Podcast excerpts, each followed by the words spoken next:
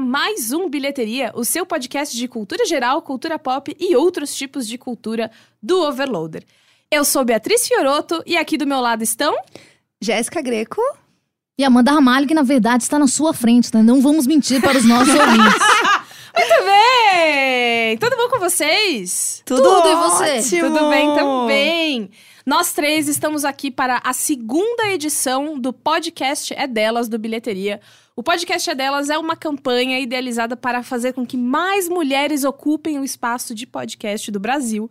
E o Bilheteria aderiu pelo segundo ano seguido, comigo levantando esse barco da loucura e levando dessa vez junto comigo outras pessoas da casa da RefDef. A Jéssica, ela faz o Imagina Juntas?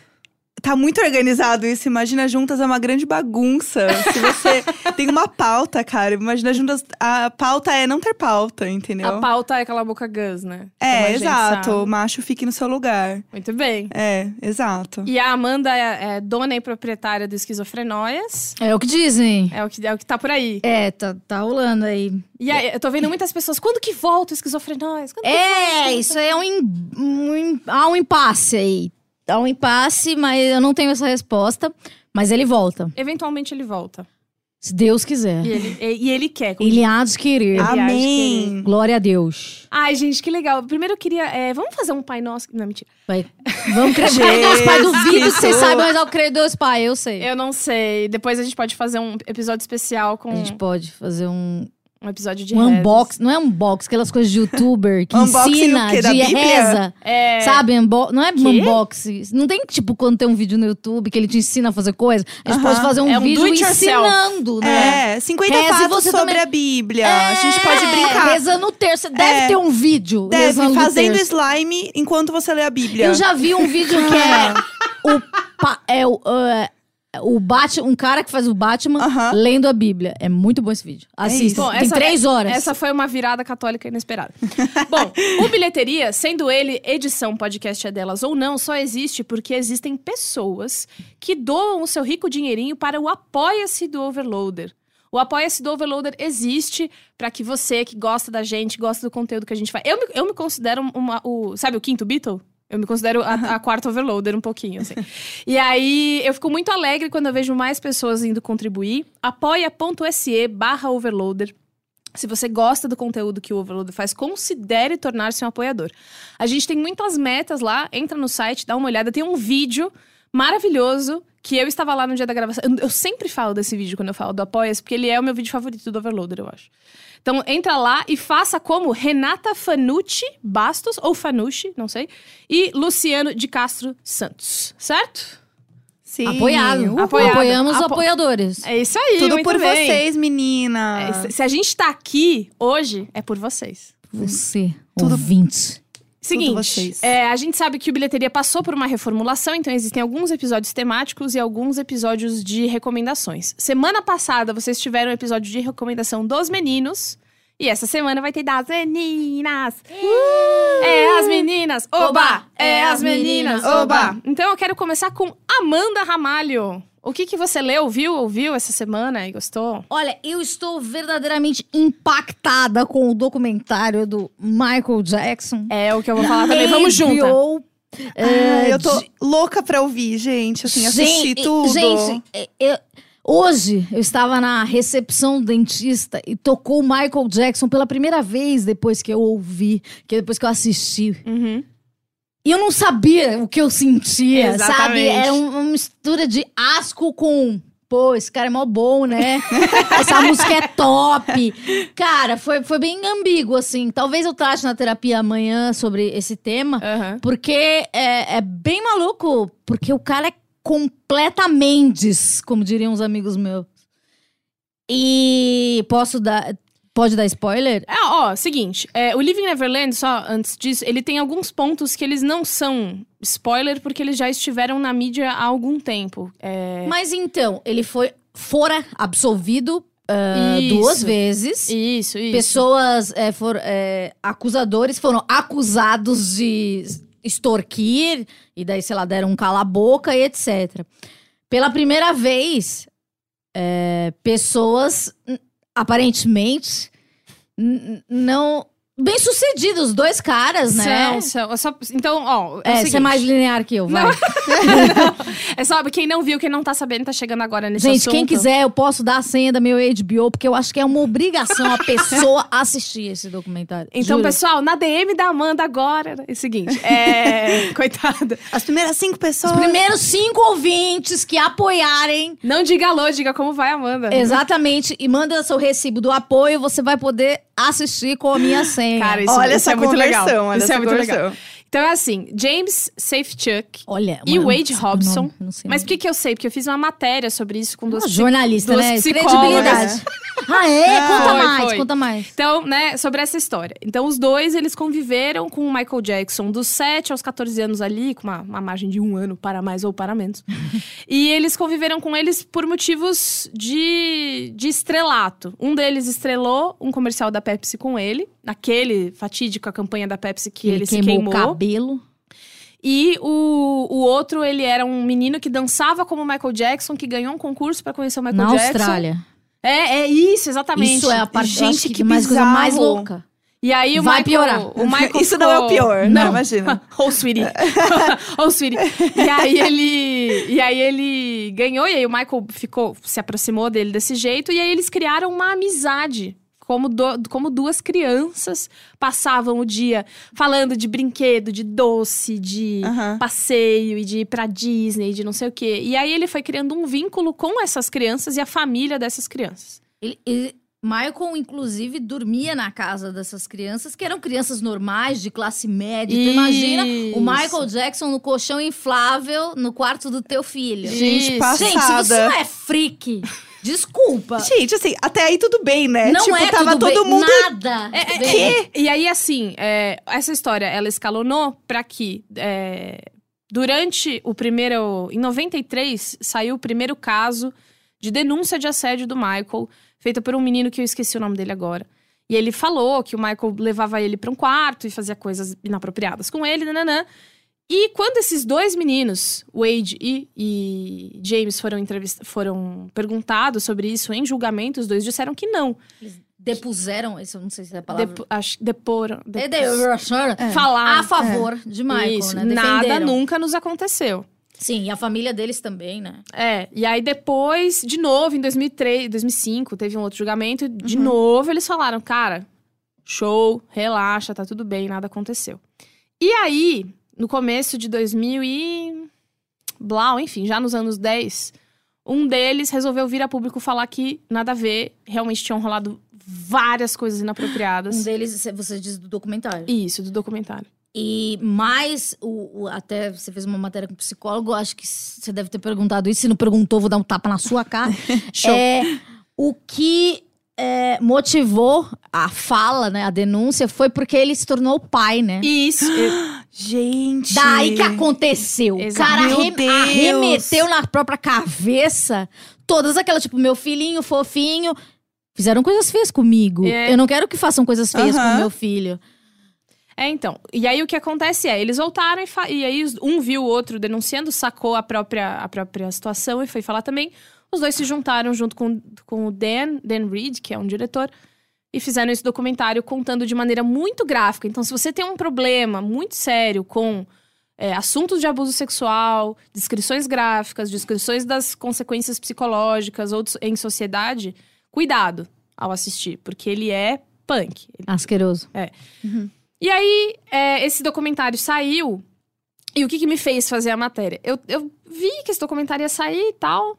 Só que aí eu comecei a ver a horda de fãs do Michael Jackson falando MJ inocente. Uhum. Michael Jackson inocente, eu não Sim. acredito. Você lembra do, do, do, do, do, do julgamento, o último? Eu lembro. Eu, Eu já não- eu não- trabalhava, eu não tava no lembro vírgula. tanto, eu era- Eu lembro que eu tinha um amigo, Osmair Krepski, hoje mora no Canadá. Um beijo você. né, Que hoje Canadá. mora no Canadá. E a gente, a gente assistiu o julgamento e o Oz era tipo, meu, Michael não! Ele super defendia. Até, Aham, eu, eu até vou ver se Osmair ainda está no meu Facebook pra saber o que ele acha desse documentário. Porque na época ele era um defensor ferrenho. E, e faz- tudo levava a crer que era um bando de gente oportunista. Sim. Aham. Porque o promotor também, ele era bem sensacionalista e Robert, né? Falava assim, meio programa da Márcia. Robert. E Faz muito tempo que eu não ouvi essa expressão. Eu. É, eu vi ela de... de Suso, É, né, gente? Eu vi ela de você, foi muito legal. É, gente, é, a gente tá voltando com esse meme aí desse ano do. Fio, fio, É, é, milhaça, é, é, é, milhaça, é isso aí. É, e então dava a entender, porque eu já vi também outros documentários que sempre é assim. É, eu tenho um menino em especial que a mãe dele é latina, então eles dão toda uma, uma Tem um- roupagem Tem um, ela um contexto todo meio dinheiro. bizarro. É, que ela Isso, precisa isso. de dinheiro, é uma oportunista. Eu falei, é, oportunista. Mas daí você vê isso, você fala, gente, tudo. Nada daquilo é, é, é humanamente aceitável. É. Nada, nada, nada. Tá tudo errado. A grande, uma das grandes, um dos grandes argumentos que essas pessoas dão é: ah, pronto. Então falou que não tinha acontecido nada em 93, falou que não tinha acontecido nada em 2005 e agora tá falando. Aham. Por quê? Porque se aproveitar que ele morreu, não pode se defender e quer dinheiro. E aí, quando eu conversei com essas duas psicólogas que são do CEARAS, que é o Centro de Apoio é, a Vítimas de Abuso Sexual da USP, da Faculdade de Medicina de São Paulo, as duas é, me disseram uma coisa muito básica. Aliás, elas me disseram várias coisas que me descaralharam. Por favor. Quero saber todas. É, se você Reporte. quiser. é, o texto completo tá no site do Judão. Chama-se é, O que Podemos Aprender com Living Neverland. Você vai lá, dá esse page view, por favor. Obrigada. É, mas, enfim, o que acontece é: para que você possa denunciar um abuso, você precisa reconhecer o abuso. Hum. E a história que o Michael criou para aquelas crianças é que fazem aquilo duas pessoas que se amam. E se há. Eles eram Ele- tecnicamente namorados. Isso! Ai. Eles amavam o Michael. Isso. E Só aí, piora. o Michael dizia: a gente se Ele é um ama e a gente faz isso porque a gente se ama. Não Aham. conte a ninguém. Mas, se você contar pras pessoas, ninguém vai entender o nosso amor. A gente vai ser preso. Nós dois vamos ser crianças de 8 anos. Nós dois vamos ser presos, porque ninguém vai entender. E uma coisa muito maquiavélica de, de- de MJ, ele, ele falava: não confie nas mulheres.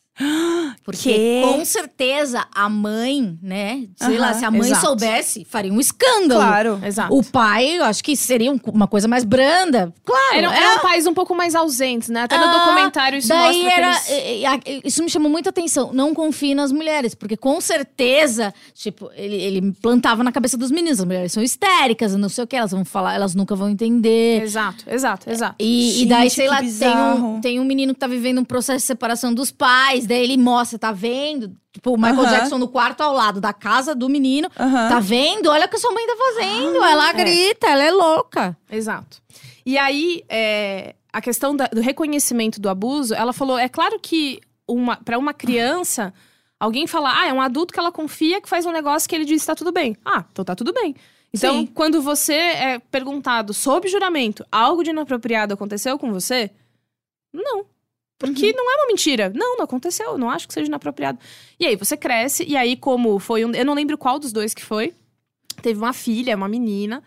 E aí ela tinha a idade de quando começaram a acontecer essas coisas com ele. E aí caiu a ficha. Puta, se fizessem isso com a minha filha, eu ia matar a pessoa. Por que, que eu não. É. Por que, que eu não acho a mesma coisa de mim?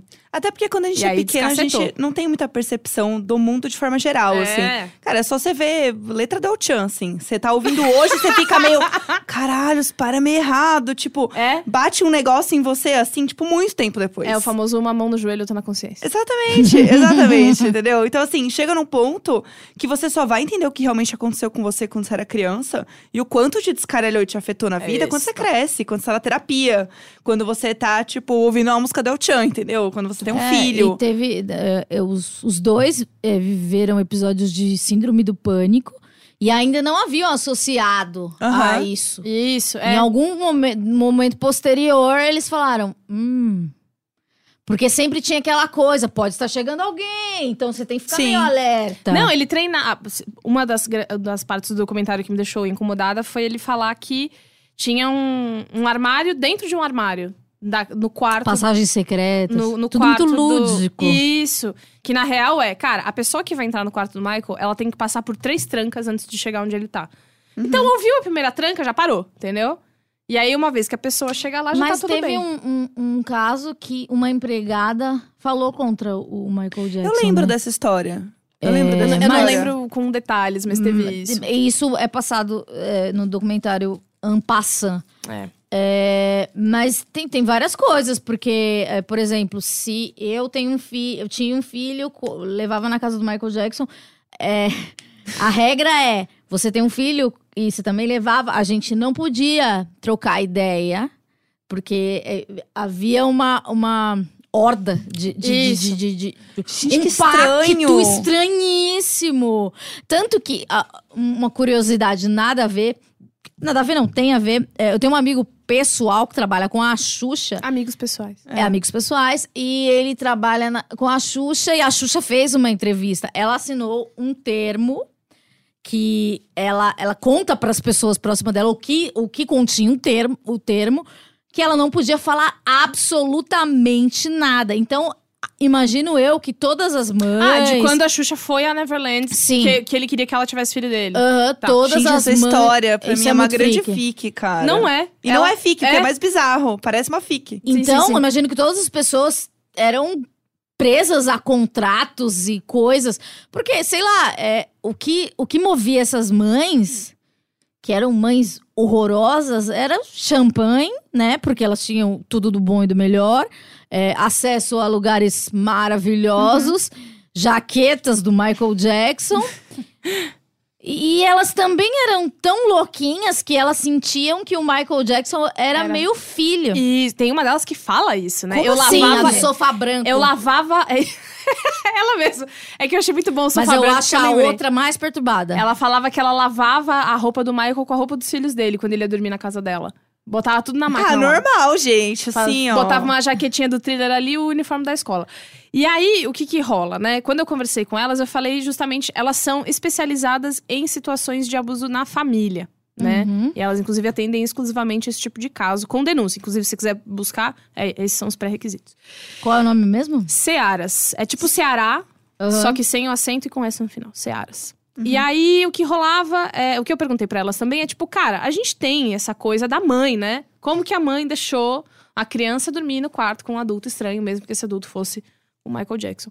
E aí ela falou, então, é, é, existe dentro da do que elas estudam ali que há uma suspensão, há uma negação em um certo nível, porque todo mundo sabe que um, um homem que age como uma criança e uma criança dormir num quarto de um adulto sozinha, um adulto que não é da família tal, é estranho.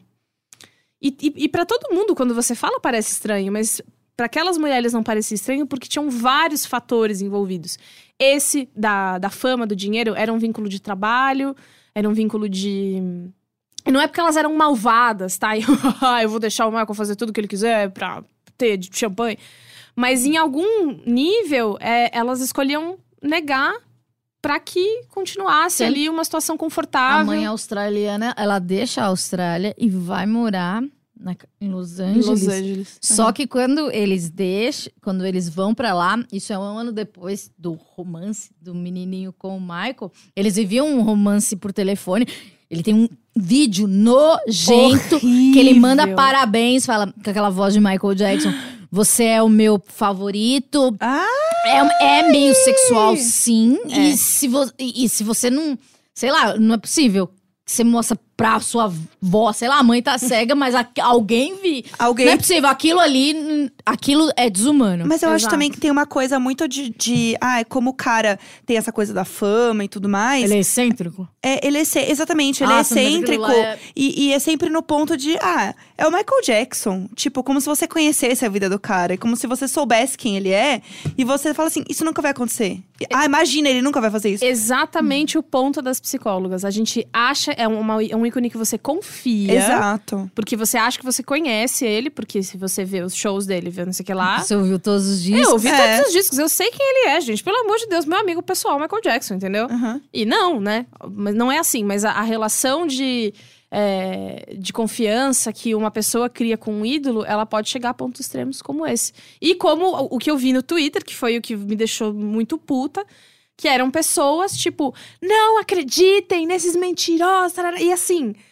O Felipe Cruz colocou uma foto do, do documentário falando que tava se sentindo muito mal, tava se sentindo confuso, porque Dá uma confusão. agora eu não quero É. mais ouvir É, tipo, eu posso nenhuma, gostar sabe? dele, é legal. Se eu me mexer na música dele, eu tô pecando. E assim, Porque é podre. como você cancela o Michael Jackson, velho?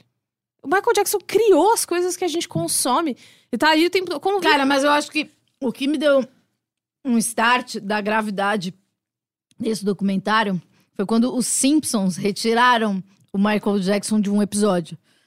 Eu falei, nossa. Tem, é, É, é, ainda pesado, não, não tinha é. passado no Brasil. Eu falei, nossa, Rolou. deve ser embaçado, né? É, e é mesmo. E, e aí, nessa, nesse post do Felipe Cruz, as pessoas ficaram muito me admira você, que me se diz fã e está acreditando nesses dois que querem dinheiro, fama. Gente, mas o fã também é, é burrice. tem que acabar o fã. O fã tem que acabar, por- ponto um.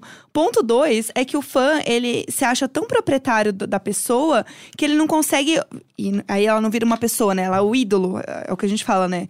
É o ídolo acima do, da pessoa mesmo. E isso é muito errado, porque no fim das contas, você tá totalmente desumanizando aquela pessoa e ela vira uma coisa totalmente inatingível. Acima você- do bem e do mal. Exato, e você esquece que ela pode errar. E, e é muito uma coisa que a gente falou no. Até não imagina quando foi a nossa amiga pessoal, Denise Fraga. Eu amo a Denise Fraga. Ela também é tá minha amiga pessoal. Um beijo, Dê. Ai, Beijo, eu, Dê. eu quero fingir. Ela me segue, a gente troca like. Ai, Dê, fingir que sabe. A Dê. Ai, que saudade e tal. A D, ela toda vez fala pra mim sobre a dualidade do ser humano. Ela é maravilhosa, né? Só pra gente, Gente, não... mas ó, tem uma tragédia que acontece com a família australiana. Vai piorar, tá bom? Ai, meu Você Deus. lembra dessa parte? Vamos falar? Só- o pai do menino se mata. Tchau, um Ah! abraço, beijos, paz nos estádios. Eita. Tem Mas razão, é, tem razão, tem eu razão, só, tem só queria finalizar falando isso também, que é muito parecido com o caso do OJ, do OJ Simpson, que tem maravilhosa série do American Crime Story, do OJ, recomendo demais, inclusive também, uma diquinha aí plus. Que ele fala muito disso, as pessoas acreditam que ele não é culpado porque ele é o OJ. E acabou. Ah, mas ele é fofo, ele é legal, as pessoas gostam dele. Ele não quer fazer isso. É. Cara, quem garante que ele não quer fazer É, isso? não, as fotos. é, tem, tinha uma, uma hashtag que, eu, que eu, eu vi muito que era hashtag MJ Anjo Inocente. Nossa, você Anjo inocente. Anjo Inocente. e Você aí, foi ali. eu fui. eu Gente, tava lá. Não precisava. Eu fui porque aí foi uma pesquisa de campo, entendeu? Foi pra ver direitinho quais que eram as coisas A pra, patologia. É. pra levar. E aí todas as coisas eram. Ele era incapaz de machucar crianças porque ele foi é, abusado na infância, porque o pai dele Cara, era escroto. todo abusador foi abusado na infância. Se você foi abusado na infância, não impo é, não significa que você vai ser um abusador. Sim. Mas todas as pessoas que abusam já foram abusadas. Isso é dado e todo mundo sabe disso. E, e eu queria entender quem que abusou. Não- porque, assim, lógico que o pai dele era um monstro, tinha o estúdio, a, a gravadora inteira, mas quem foi o, o- a pessoa, a- o ato sexual na vida dele? né? É, eu não sei. Eu não sei nem se teve. Eu sei. eu- Eu imagino que sim, porque, cara, por- quando ele transa Ah, é- com é o primeiro garoto, ele fala que a prim- foi a primeira vez que ele fez isso. E sabia, e eu não duvido que tenha sido a primeira vez. Sim. Entende? Que ele tenha tomado essa coragem, porque ele era infantilóide, etc. Então, é, eu acho que, que alguém fez algo com ele, sim. Alguém grande, porque ele sempre esteve entre os grandes. Sim. E- É, eu acho que justamente também por ele estar entre os grandes, ele nunca teve infância. Então ele sempre procurou ter essa infância de novo e ele tinha uma visão do que era infância totalmente deturpada, porque ele não tinha referência na vida dele. Ele sempre foi famoso desde criança, ele sempre teve uma vida que ele era adulto desde criança. Então é e, é. e é muito comum você ver atores mirins totalmente descaralhados, né? Tirando a Maísa, melhor adolescente. A Maísa, a Maísa, é ela, perfeita. ela é da igreja. E eu, eu- eu- isso é verdade. Eu conheço os pais dela, são ótimos. Uhum. Muito ótimos mesmo. Uhum. Tipo, o pai dela é incrível. Que demais. E, e ela faz terapia. Desde Ah, sempre. olha só. A Maísa, tipo, é, na vida real, ela é, é muito incrível, assim. Uhum. Eu, putz, é, eu acho até estranho. ela não é minha amiga, falar, ah, eu sou amiga da, da Maísa, mas em vários momentos ela apareceu na minha vida. Eu falei, gente, que menina foda! Tipo, por que, que ela tá fazendo isso, sabe? Maísa, fica o convite. o Podcast pai é dela é incrível. Eu te dou o zap do pai Yes! dela. Ele é um Ai, eu amor. quero. Ele é um Não, amor. sai, ela é minha, sai. Aí ela me segue Mas no isso- Twitter, ela me conhece. É, mas ela, ela é. Cara, ela é um fenômeno, assim. Eu, É, então. eu, eu fico muito feliz que exista essa figura para as adolescentes. Ela é muito E importante. ela é a menina assim, mais seguida, a adolescente mais seguida no do Instagram, mundo, né? é, É. né? Uma E o que é assim. muito bizarro, porque ela é a pessoa fora da curva. E, e é muito estranho isso, né? Porque ela é tão fora da curva de crianças, enfim, atores mirins, apresentadores, etc., que ela vira um exemplo de como a gente admira, enfim. E ela sabe o papel dela e ela não se dá uma ela não dá uma super importância pra ela, tipo ela é uma estrela maravilhosa, uma diva com colares e casacos de pele. Uhum. Não, ela é uma menina ainda. E ela faz questão eu de acho que é falar isso. a né? família ainda. A família dela preservou muito. Eu acho que, assim, eu não tenho religião, mas eu acho que no caso dela, a, a, a, a, a parte da, da religião deixa. Traz uma base muito Sim. legal. Porque ela vê lá, sei lá, na igreja dela, na realidade dela, que ela é uma daquelas pessoas. Sim. Uhum. Eu admiro muito. Beijo, É. Maísa, que tá ouvindo. Beijo, Maísa. Você é Beijo, muito legal. Maísa. Maravilhosa. Muito bem, é isso? É Pra- isso? pra você? Posso ir embora? Não. É que Sim. eu tenho, eu tenho um compromisso. É. Ela, ela tá muito me cortando. Não tô te cortando. Não, não, ainda tenho. Eu Não. posso ficar mais 30 minutos. Pronto. Então você vai ficar mais 30 minutos. Quem que a gente vai falar mal agora? Jess, o que, que Oi. você trouxe? O que você leu, viu, ouviu? né, essa semana? É, eu assisti um filme que acho que todo mundo tá assistindo, não sei. É, e eu tô um pouco descaralhada com ele, então eu queria pôr isso pra fora mesmo, que é o Us. Que é Ah, o não vi ainda. Nós. É, Ai, não vi. É, assim, eu, eu tô 300% descaralhada. Diz É. que é mais impactante que corra. É. Eu achei mais impactante que Corra. E, e é muito engraçado, porque eu fui pro cinema esperando passar um, um medo desgraçado, assim. Um medo absurdo. E ele não é tanto um filme de terror. Ele tem um, um terror, um suspense, mas esse não é o foco principal do filme. E o que eu acho muito interessante, assim. Eu acho que o Jordan Peele tá conseguindo fazer uns filmes é, de, de suspense e de terror muito diferentes e muito próprios dele, assim. Eu acho que isso é muito legal, porque você não vê nenhum filme da forma como ele tá fazendo. E ele é um cara que veio, que tem uma bagagem de comédia. Ele é um cara totalmente fora da curva e ele começou a fazer terror e suspense, etc. Mas sempre com uma crítica social foda.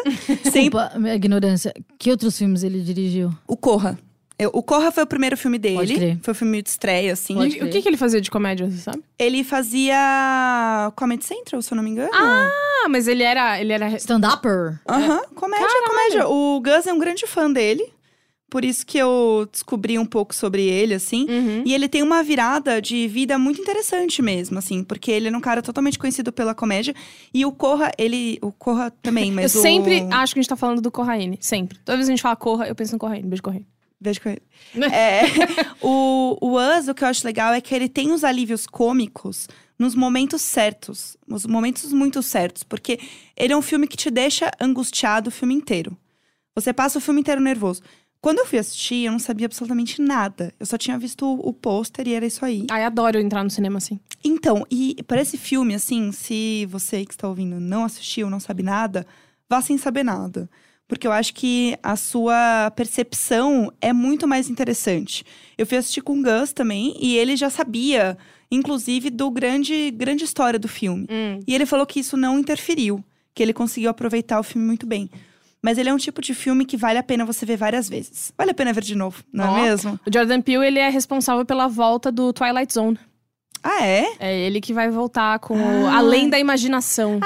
Ai, é verdade. Teve comercial do Super Bowl, eu acho. E eu tô muito animada, porque ele tem uma, uma noção muito fresca do que a gente acha de esquisito e de terror. E esse terror não sei social. do que vocês estão falando. Terror O- social. O Twilight Zone Não, não conheço. é uma série bem antiga, é, de episódios curtinhos, de 20 minutos, que eram uma história esquisita. Era uma história. Então tem a história de um cara que ele é um beberrão e ele é alcoólatra. E aí inventam que. Inventam um inseto, um bicho que você engole. Hum. E aí você não pode beber, porque toda vez que você bebe, você vai alimentar esse bicho e ele vai estourar na sua barriga. E aí, enfim. e aí o episódio É se, onde que tem se dá. Netflix? Existia quando a Netflix tava aí, mas ah, eu não sei mais onde tem além da, do Torrent. Eu assisti na época eu que tinha. Eu assisti na época que tinha na Netflix, mas isso foi tipo 2013. Eu não, eu- já saiu e eu não sei mais onde tá. Tá. Mas tem várias temporadas que são muito boas. Então tem tipo a história de um cara que engana a morte, a história de um cara que consegue parar o tempo. Enfim, é muito, muito, muito legal. E é um tom muito surreal, meio às vezes terror, às vezes é mais engraçadinho. E aí ac- acabou há muitos anos e o, o, e o Jordan Peele vai voltar agora com novos episódios. Eu estou bem animada para assistir. É, só corrigindo uma coisa, ele fez parte do elenco do Mad TV. Ah, E- ok. Então, assim, é, o Corra, na verdade, foi uma grande estreia dele, assim. Foi um- um- uma grande... O ator do Corra também é incrível, né? O ator do Corra é incrível. Ele eu, tá num episódio do. Black ou Mirror. É, É. Ou, ou em vários.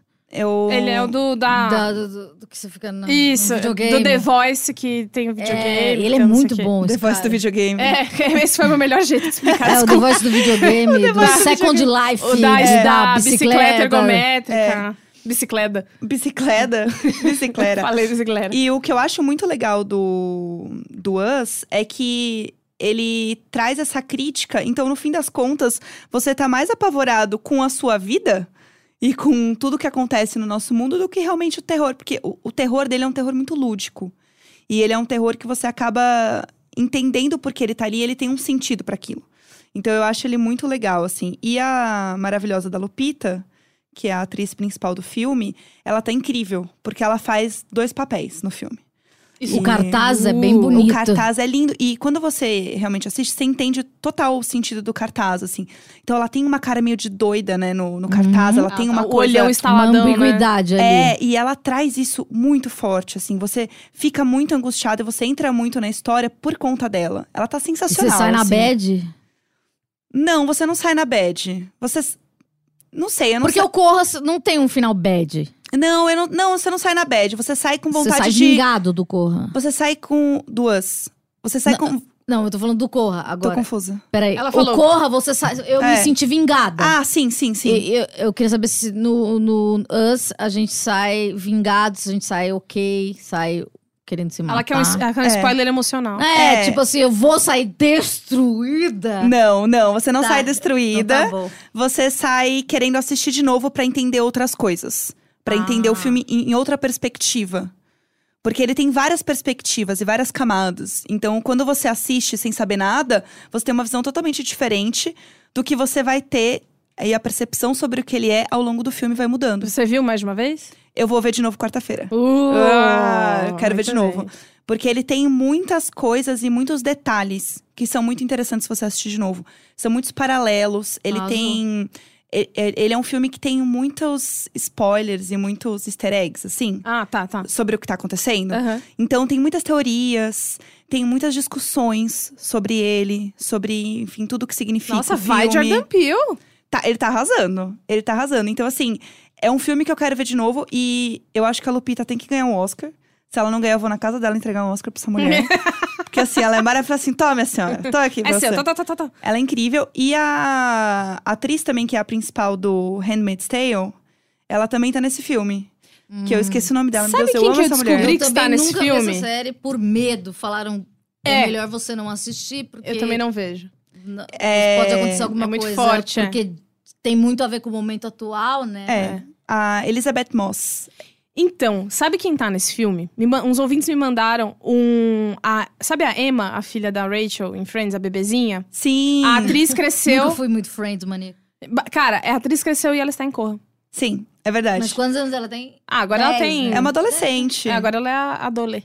Ela é. Mas a Rachel, a pessoa que não viu mesmo, ela É. teve um filho com o Ross? Teve. Ah, que lindo! Gente, esse é um spoiler de 20 anos, tá? Não dá chilique, não.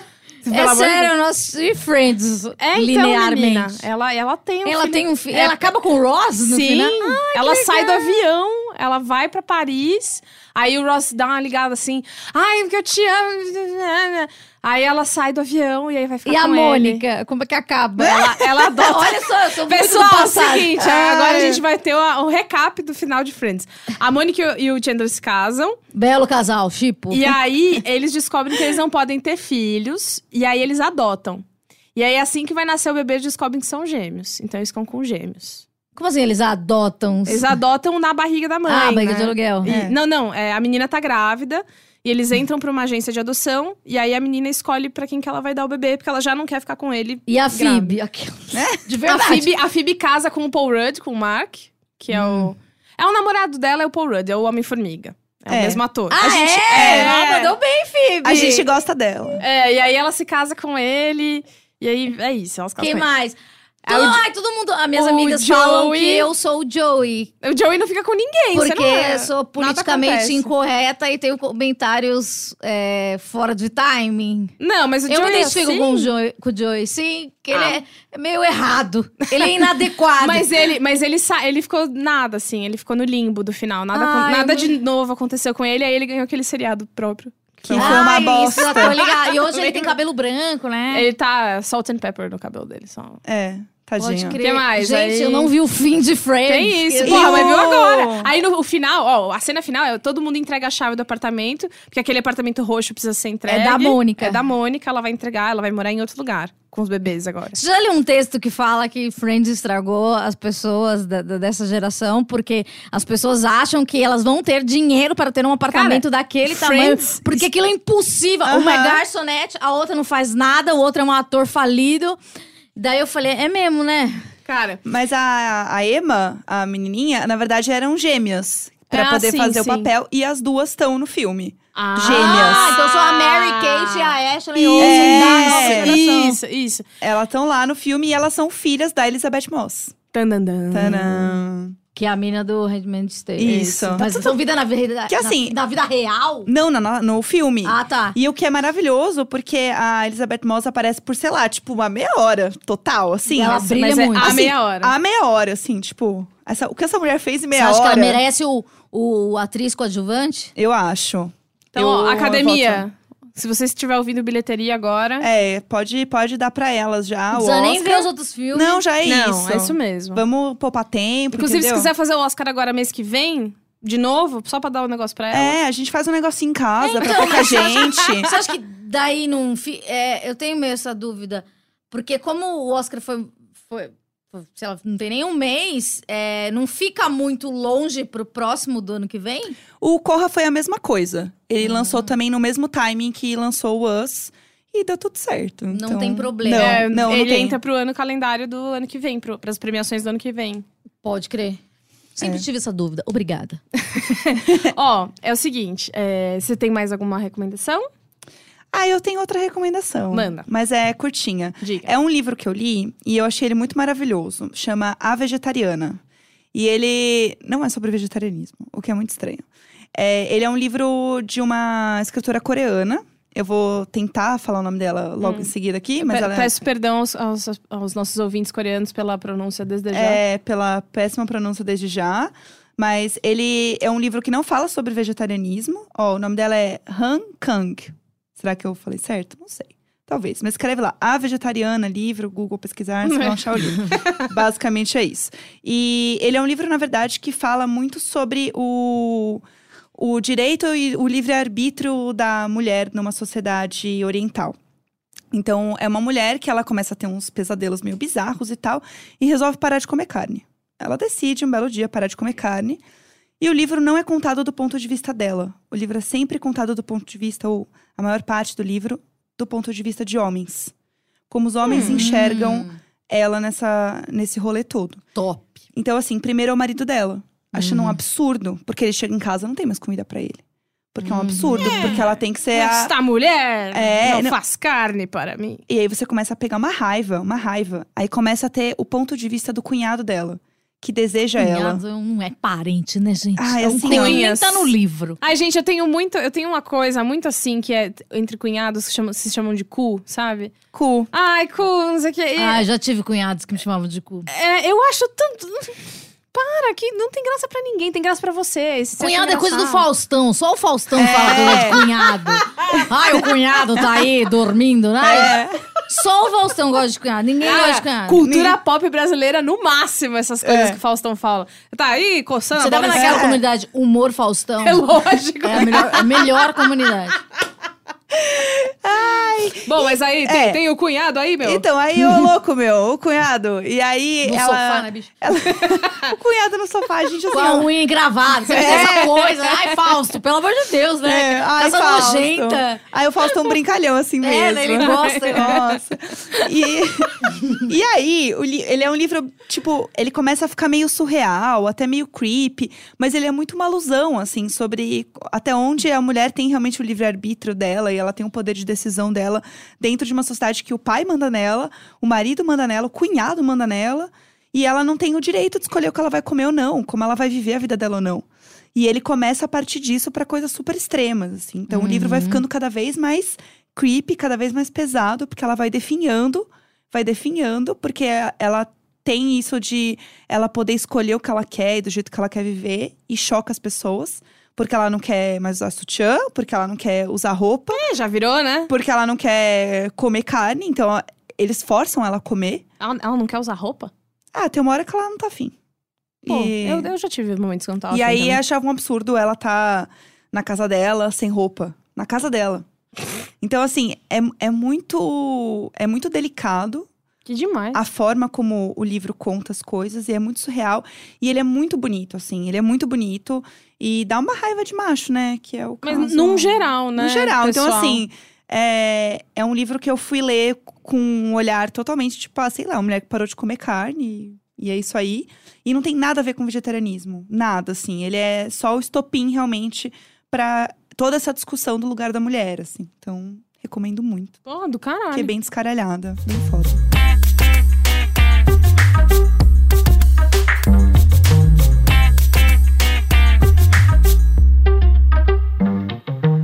Amanda teve que nos deixar, mas ela volta pra sessão de leitura de e-mails, então não desista se você gosta dela, porque ela vai continuar aqui. Bom, a minha recomendação foi o, Conte. o Living Neverland, que a gente já conversou sobre. Aham. A segunda é a. Bom, um pequeno comentário antes sobre a Perifacon. Ai, como foi? A Perifacon, ela aconteceu na Fábrica de Cultura do Capão Redondo no domingo passado, dia 24, que inclusive era aniversário do Caio. Desculpa, amor. E Eu vi os seus stories lá, pareceu muito legal. eu fui. Eu, eu ajudei um pouquinho eles com a produção. Nada do que eles fizeram. Não tenho mérito, tá? É tudo deles. É tudo uma galera de 19, 20, 21 anos que fizeram virar uma convenção de quadrinhos dentro da favela. Com a presença de, tipo, quase 5 mil pessoas. Nossa. É, lotou, lotou Que de, foda. de verdade. E eu nunca vi tanta gente legal consumindo tanta cultura legal. Uhum. De um jeito tão legal. Sério, assim, foi tão saudável. Foi muito legal. Sabe, né? sal- é, porque a gente tá acostumado nesse. Principalmente a gente que mexe com cultura pop. Tá muito acostumado a ver o fandom tóxico, a Sim. briga. Ai, porque você foi com o negócio da Marvel. Que... Prova que você é fã. É, isso. Aí Nossa. menina, menina também leva muito a coisa da, da tag, né? Ah, você gosta de herói então? Então que quadrinho que você leu já? Aham. Aí você fala. eh, Quando você só faz um. "Ugh". É. Aí, ó, viu? Nem gosta. Viu? Falei? Ah, eu, eu odeio essas coisas de ter que ficar provando que você é, o que você faz. vai Ai, vai tomar no seu saco. cu. E aí, é, a Perifacon, ela, além de tudo, é, é- Cara, eu vi amigos muito queridos. Eu vi o, o, o Marcelo Isidoro. Eu vi. é, Quem mais? É, muitos queridos, só um. Ah, eu vi muitos kids. vi- É, e é isso. Foi Não, eu vi muito a Cris, bacana. a Cris Bartes do, do Mamilos, ela tava lá com a gente. Tava toda uma galera de podcast. Tinham artistas que eu já conhecia da, da, da CCXP, o pessoal do Batatinha Fantasma. Eu pulei no colo do, do Batatinha Fantasma, porque eu fiquei muito desesperada. Falei, Ai, é vocês! E aí eu bum, joguei em cima deles, assim. E era, tava um clima de carinho mesmo. É, então, é, tinha muitas pessoas. Cara, você vê a diferença do público é, sem zoeira nenhuma. Você vê como o recorte é diferente na cor das pessoas. Aham. A CCXP é um lugar branco. É, Totalmente. É um lugar branco de pessoas brancas que estão andando com sacolas enormes, porque elas estão ali consumindo muito. E é, na Perifacon é um lugar de pessoas negras. E assim, Qual era? é, tinha ingresso? Como foi isso? não, é gratuito. Eu acho que é. A, a CCXP é muito cara. Porra. Muito, Veio, veio o release aí. muito o- caro. Tem, tem coisa de 8 mil reais. Não, assim, é- e assim, justamente por isso você elitiza muito a cultura. Isso que é muito foda, porque cultura é justamente o contrário, né? Exato, exato. E aí, não só. É, é- é descentralização do polo de cultura. Então Sim. você não precisa se tacar da- de lado. Cara, eu, tá, eu fui pra lá e eu fiquei, nossa, o Capão é longe. Puta que pariu, demorou duas horas pra chegar lá. E eu falei, tá, mas aí todas essas pessoas precisam sempre levar duas horas pra fazer Sim. alguma coisa. Essa foi a primeira vez que eu levei duas horas pra fazer alguma coisa? Aham. E aí. E eu, e, cara, me fez pensar muito nisso. E aí também me fez pensar. Aí, cabeçuda, tá, meninas? Na faculdade, a gente aprende muito sobre bestialização do público. Eu fiz rádio e TV. E a gente fala muito sobre aquilo do. Ah, mas só tem o programa de auditório do sensacionalista porque é isso que o público quer. Aham, sim. E aí. E não é bem assim, né, meninas? Exato, porque você molda, você dá. O público, ele quer as coisas que você dá pra ele. Sim. E uma vez que a Perifacon dá conteúdo de qualidade, quadrinistas maravilhosos, desenvolvedores de games da periferia, é, ilustradores, é, escritores, podcasters, é, pessoal de, de editora, tudo isso. O pessoal que é da periferia ou que foi à periferia falar sobre o seu trabalho, é aquilo que elas que elas estão consumindo. É aquilo que o menino que mora na linha verde do metrô de São Paulo, que, que tem Sim. muita grana pra gastar, eles estão consumindo a mesma coisa Uhum. com, me- com a mesma graça, com o mesmo jeito, curtindo igual. E. E, cara, foi um momento maravilhoso. Eu quero agradecer muito o Matheus. Ó, Matheus Naruto. Matheus, esse é o, é o apelido dele. Aí- Beijo, Matheus Naruto. e aí ele fala assim: Eu não sou otaku. É, é Naruto por causa de uma outra piada lá, que eu não lembro o que, que era. Os dois Mateuses, que conversaram muito comigo, e a Andresa. É, pessoas muito delicadas que me colocaram numa mesa muito boa de podcast, junto com a Cris, junto com a Ira, do Mundo Freak, o Felipe do Xadrez Verbal e a Aline do HQ da Vida. E aí, enquanto a gente tava falando isso e fazendo esse. esse fazendo essa mesa e conversando, na hora que a gente abriu pras perguntas, teve um cara que falou sobre a vivência dele de rádio pirata. Uhum. E aí a minha vontade é de descer do palco e falar: eu não tenho nada que estar fazendo aqui. O senhor, por favor, suba e dê a palestra Sim. você, sabe? Acabou. É. Porque e, e- e- e a chance de você poder trocar essa cultura e, e descentralizar e levar todo mundo pra lá é sensacional. Então, Perifacom, vida longa a Perifacom. Ela, que ela aconteça de novo, ou num lugar maior, ou por mais, por mais tempo, mais dias, porque ela lotou pesado ali. E acontece uma vez por ano, por enquanto. É, isso? essa foi a primeira vez, né? Ah, essa foi a primeira? Foi. Eu achei que era a segunda, não sei porquê. Não, essa foi a Tô primeira. doida. Bem Primeira doida. tá louca. Louca. E essa foi a primeira vez, e eu acho que foi o, o tapa na cara, que é tipo, ou dá pra fazer e fica legal pra caralho. Sim. E foi mais bem organizado do que muito evento que eu já vi. Ah, Entendeu? E aí, não deveu nada pra ninguém, foi incrível, todo mundo se divertiu. Tinha espaço, kids que, fa que faziam um negócio de espada. Era as crianças se dando espadada pra tudo quanto era lado. Era uma loucura. Teve, teve oficina de cupcake do Harry Potter. Gente, que maravilhoso. E aí eu vi pessoas saindo com um cupcake com um pomo de ouro, assim, plum, em cima, de feito de açúcar. Eu fiquei Que com vontade. mara. Não sou muito fã do Harry Potter, mas eu queria comer. Ah, eu um. sou, eu queria. Você é Potterhead. Eu sou Potterhead. Então, da próxima vez, Perifacon, leva a Jéssica pra fazer a. Ah, eu super ajudo a fazer os cupcakes. pra fazer o cupcake. Aham. E aí, brincar com as crianças e tal.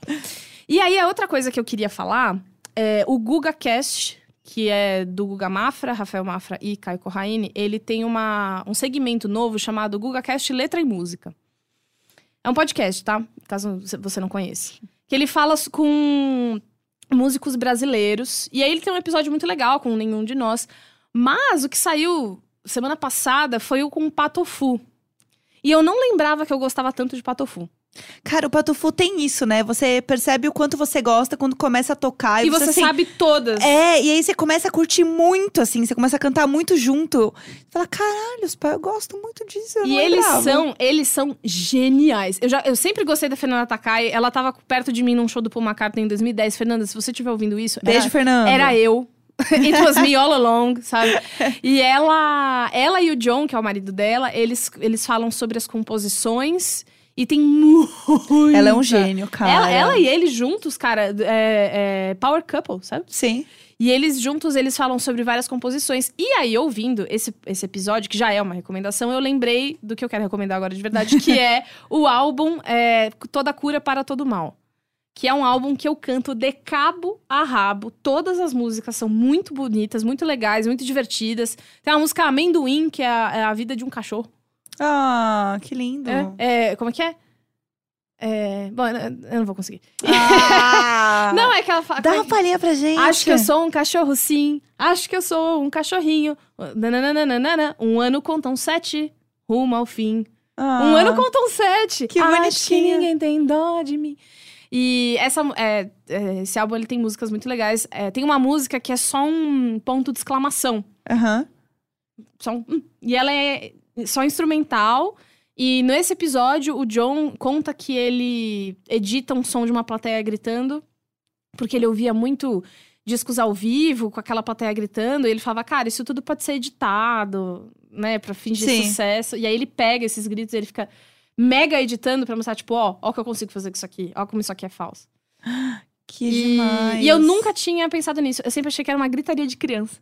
Aham. E não era. É, eu achei que era um parquinho, porque eu achava que aquele negócio assim era de euforia, Sim, sabe? E eu sim. achava que era um- uma gravação Ai, de, um, que massa. de um parquinho. Então, tem vários discos que todo mundo gosta muito, mas o Toda Cura para Todo Mal, ele é.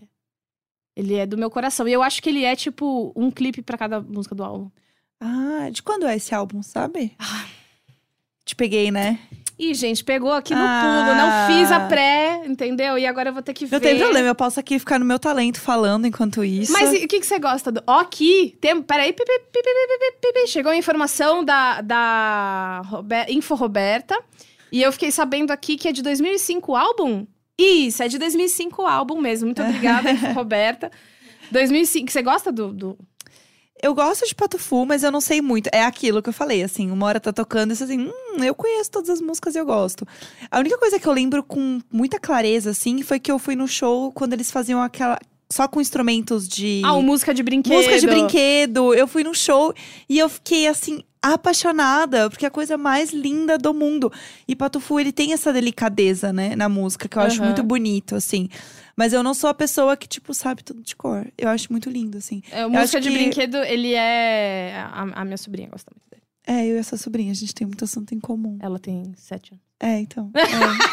Então a gente tem muito assunto em comum mesmo, a minha idade mental. Beijo, amiga! Oi, tudo bom? Mas eu acho muito foda. Eu acho que a gente acaba não olhando tanto pra música brasileira às vezes. É, E é. a gente tem uma beleza e uma coisa tão rica. Aliás, eu fui num show muito bom, porque eu posso dar essa diquinha. Lógico. Que é uma banda que chama Tuyo. É T-U-Y-O. Tuyo. Tuyo. Eles gravaram com no, no último disco do Baco, inclusive. O Oh! Flamingos, que é uma das músicas mais lindas do disco, assim. Ah, eu- então, então já ouvi. É com eles, eles são muito maravilhosos. São duas minas e um cara. E eu fui no show deles é, tem uma, umas duas semanas. E, cara, foi a coisa mais linda, assim, porque eles estão crescendo muito e eles são muito maravilhados com tudo que tá acontecendo. E a música deles, além de ser uma música incrível, eles falam muito sobre representatividade, sobre. Tem, tem uma parte desse show que eu fui que tinha uma menina convidada que ela fez um solo dela cantando sobre ela ser negra e a força da mulher negra, tipo, que é a coisa mais linda do mundo, assim. Então, eu recomendo muito o Tuyo. Eles são muito maravilhosos, são Imaginers, fã do Imagina Juntas. Tuyo é seu, não é? Em espanhol? É, Tuyo. exato, Tuyo. Tuyo. E eles falam muito sobre isso, sobre ocupação, sobre o lugar dos pretos. E eu acho foda. É, Então- e, e eu acho que ficou um pouco. Eu não sei, às vezes é meio. É legal zoar gostar de coisa brasileira. Porque sabe quando você zoa as pessoas porque elas gostam de Legião Urbana? Aham, Sabe total. isso? Às vezes é meio. A gente é muito assim. E eu acho que. Na verdade, eu acho que eu tenho isso na minha cabeça porque eu já ouvi o Guga falando disso. Talvez seja isso. Se, se for isso, eu não tô fazendo plágio, tá? É só porque isso tá na minha cabeça. É, mas é. A gente zoa muito porque a gente é muito ácido, e, tipo. Ah, vai gostar de patofu, vai gostar de sei lá mais o que que você gosta. Ah, cara, gosta das coisas. Só vai e gosta, É, entendeu? Para! E aí também tem um, tem um status, eu sinto, de gostar de coisas brasileiras alternativas. Tipo, quando em 2004 as pessoas gostavam do Vanguard, e isso era muito chique. Aham, ah, rolou essa fase, Ai, mas né? eu não gosto de qualquer coisa, eu gosto do Vanguard. Eu fui num show do Vanguard. Eu fui em alguns Eu- shows do Vanguard. Eu fui, eu amo. Veja bem, Vanguard. Eu adoro. Eu amo vocês, Ei, durante um tempo foi, foi- era uma coisa chata, porque tinha um, um- um elitismo em gostar de. Você tem que gostar de música brasileira, mas você tem que saber quais você vai gostar. É, é, porque ela tem que ser coolzinha. né? É, tem, é, tem assim, a gente gosta de tal coisa, é tipo um coletivo, entendeu? É, é, é, a gente é, gosta de Vanguard. É, Vanguard é. pode. Exatamente, Entendeu? exatamente. E aí a, a gente fica. ostracizando outras coisas que não precisa, né? Então, liberta seu coração, gosta das coisas. Até porque é muito mais fácil, gente, gostar de música brasileira. Vai ter show no Sesc, entendeu? Você É. vai pagar cinco reais e você vai estar lá na frente, você vai conhecer a pessoa, você vai poder trocar ideia, você vai tirar foto, você vai seguir no Instagram, tá, ela vai te seguir de volta. Você não vai se atrapalhar, porque você vai falar com a pessoa em inglês e aí você não sabe inglês, você só sai I love you, I love you. I love É, você vai ficar um grande idiota. Ela, ai, não sei o que eu tô você vai fazendo aqui. crazy latino. É, total. Então, Não, assim. Aqui os BR. É, então, e aí é isso, sabe? E aí, se você também gosta de Patofu ou de outras bandas, manda lá pra gente saber, pra gente escutar, vai que a gente nunca ouviu, Né? né? Tem muita coisa da hora. Tem uma banda que eu gosto muito, que é de uns amigos, que é o Super Combo, gente. Super Combo é É, maravilhoso. são os que tem a história em quadrinho? Eles têm história em quadrinho. Eu, eu conheci eles na CCXP e eu ganhei um pôster autografado deles. Eu gosto muito deles. Eles são Mara e eles têm. Eles vão lançar um disco novo agora. Eles são muito incríveis e eles têm um canal no YouTube que tem várias coisas sobre eles. São youtubers. Gente, é uma banda youtuber. A banda youtuber, menina. E eles são muito incríveis. E também outra diquinha aí. Música Muito bem. brasileira. Agora, Apoiem. vamos para os e-mails? Vamos!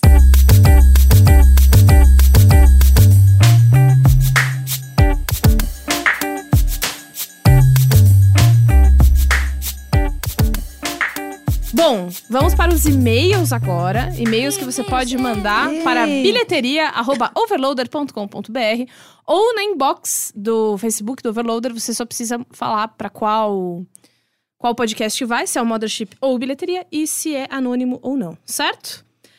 A gente tem aqui alguns, algumas mensagens, uma de anônimo e eu vou começar por ela porque eu acho que ela é bem interessante, certo? Boa noite, meninas. Boa noite! Nos últimos três anos, estou vivendo uma situação delicada e não sei como resolver e nem sei se tem uma solução. Esse provavelmente vai ser um e-mail enorme, mas conto com a compreensão e apoio de vocês. E por sinal, parabéns pelo site. Muito obrigada. Não. Nenhuma das três trabalha no Veloader assim muito, né? Mas a, a gente gosta muito obrigada. da A Ai. gente, ai, todo Ai, parabéns gente. é nosso. É. Todo parabéns é Porque nosso. todo dia é um aniversário. Nossa, eu quero biscoito. que quer isso? Que isso? Me manda pra fábrica da Baldu. É. Sempre fui uma pessoa bem tímida e antissocial. E por isso, durante minha vida, nunca fiz muitas amizades. Vivia relativamente em uma zona de conforto com os amigos que tinha feito na escola. Desses meus amigos, um se destacava: Gabriel. Nome, nome fictício. Nos conhecemos na quarta série, em um momento meio complicado da minha vida, e logo nos tornamos melhores amigos. Gostávamos dos mesmos jogos, filmes, músicas e etc. Sua família me amava e sua mãe me considerava um filho, o que acaba sendo um ponto muito importante nessa história. Diante do cenário de instabilidade dos meus familiares, eu sentia na família do Gabriel todo o carinho e suporte que nunca tive na minha própria casa. Para vocês terem noção, todo aniversário meu de Gabriel. Não, peraí. Todo aniversário meu, a mãe de Gabriel organizava uma festa com bolos, salgados, doces e presentes. Nossa amizade perdurou por anos de uma forma que seria praticamente inabalável. Durante os últimos anos do ensino médio, senti uma mudança do comportamento muito grande por parte de Gabriel.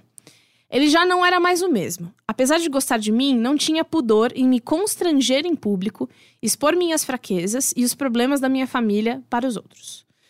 De um ano para o outro, todo o nosso círculo de amigos se tornou algo muito tóxico para mim. Todos ao meu redor viraram pessoas ricas que menosprezavam os outros com racismo, machismo e homofobia. E, por sinal, todos fizeram campanhas para um certo candidato. Ai. Me incomodava muito com tudo isso, mas continuava fazendo parte daquele grupo. Conhecia todos há muito tempo, eram meus únicos amigos e, além do mais, Gabriel era como um irmão para mim. No início da nossa vida adulta, as coisas se mantiveram as mesmas e eu não sentia um amadurecimento em ninguém. Em 2017, acontece uma coisa que muda para sempre a relação de todos comigo. Vou para um aniversário com o Gabriel. Nesse aniversário ele bebe muito e acaba ficando bêbado. Passa a fazer comentários racistas e homofóbicos na frente de todos. Eu percebo que sua presença na festa irrita todos que estão ao redor e resolvo retirá-lo. Durante o caminho para o carro, ele passa a me ofender e expor situações íntimas que só tinha falado para ele e mais ninguém. Passa a falar da minha família e de como eu era fudido. Eu digo que já estou irritado, mas ele continua e diz que não tem nenhum medo de mim. Caralho. A situação fica mais tensa e iniciamos uma luta corporal. Eu o derrubo e acerto três socos em seu rosto. Me levanto e essa é a última vez que nós nos vemos. Em decorrência dos três socos, ele vai para o hospital. Para todos, eu fui o culpado daquilo tudo e saio como uma pessoa desequilibrada. Todos aqueles meus amigos que conhecia há mais de 10 anos param de falar comigo, se afastam de verdade sem nem buscar um esclarecimento ou entender a situação. Sou expulso da família de Gabriel, o que me dói mais. Morávamos em uma cidade pequena e a sensação de me sentir uma persona não grata me consumia. A dor de não ter mais amigos faz eu mudar de estado, lugar onde eu moro até hoje. Mesmo se passando três anos, ainda vivo com esse fantasma. Fico triste de verdade quando vejo esses meus amigos reunidos sem mim. Além de não ter amigos, vivo com esse conflito interno, fugindo disso tudo. Não me arrependo do que fiz, mas ao mesmo tempo só queria voltar no tempo e não ter batido nele. No fundo, eu sabia que todos não eram meus amigos, mas eu não queria que tudo acabasse dessa forma. Eu acho que ele foi o culpado por tudo, enquanto ele diz aos outros que eu fui o responsável. Não há nenhum dia da minha vida em que eu não pense nessa história toda. Vocês já viveram uma situação semelhante? Se culpar por uma situação em que você sabe que fez. O quê? Em que você sabe que a outra pessoa errou. O que devo fazer? Como seguir minha vida? Como fazer novos amigos e enterrar essa relação que cultivei na minha infância? Qual é o nome dele? Anônimo. Anônimo. Bom, Anônimo. Eu acho que o que acaba te doendo mais é você ter algo que não foi fechado. Você não teve uma conclusão com essas pessoas. Porque, assim, no fim das contas, era uma relação cagada. Você tava com elas por, por comodidade, porque elas representavam alguma coisa para você e da sua infância e tudo É, mais. Na sua infância foi super significativo, né? E aí você cresceu e. É, e aí quando você cresceu, e é normal as pessoas crescerem e mudarem, mudar os interesses, enfim, você se distanciar das pessoas.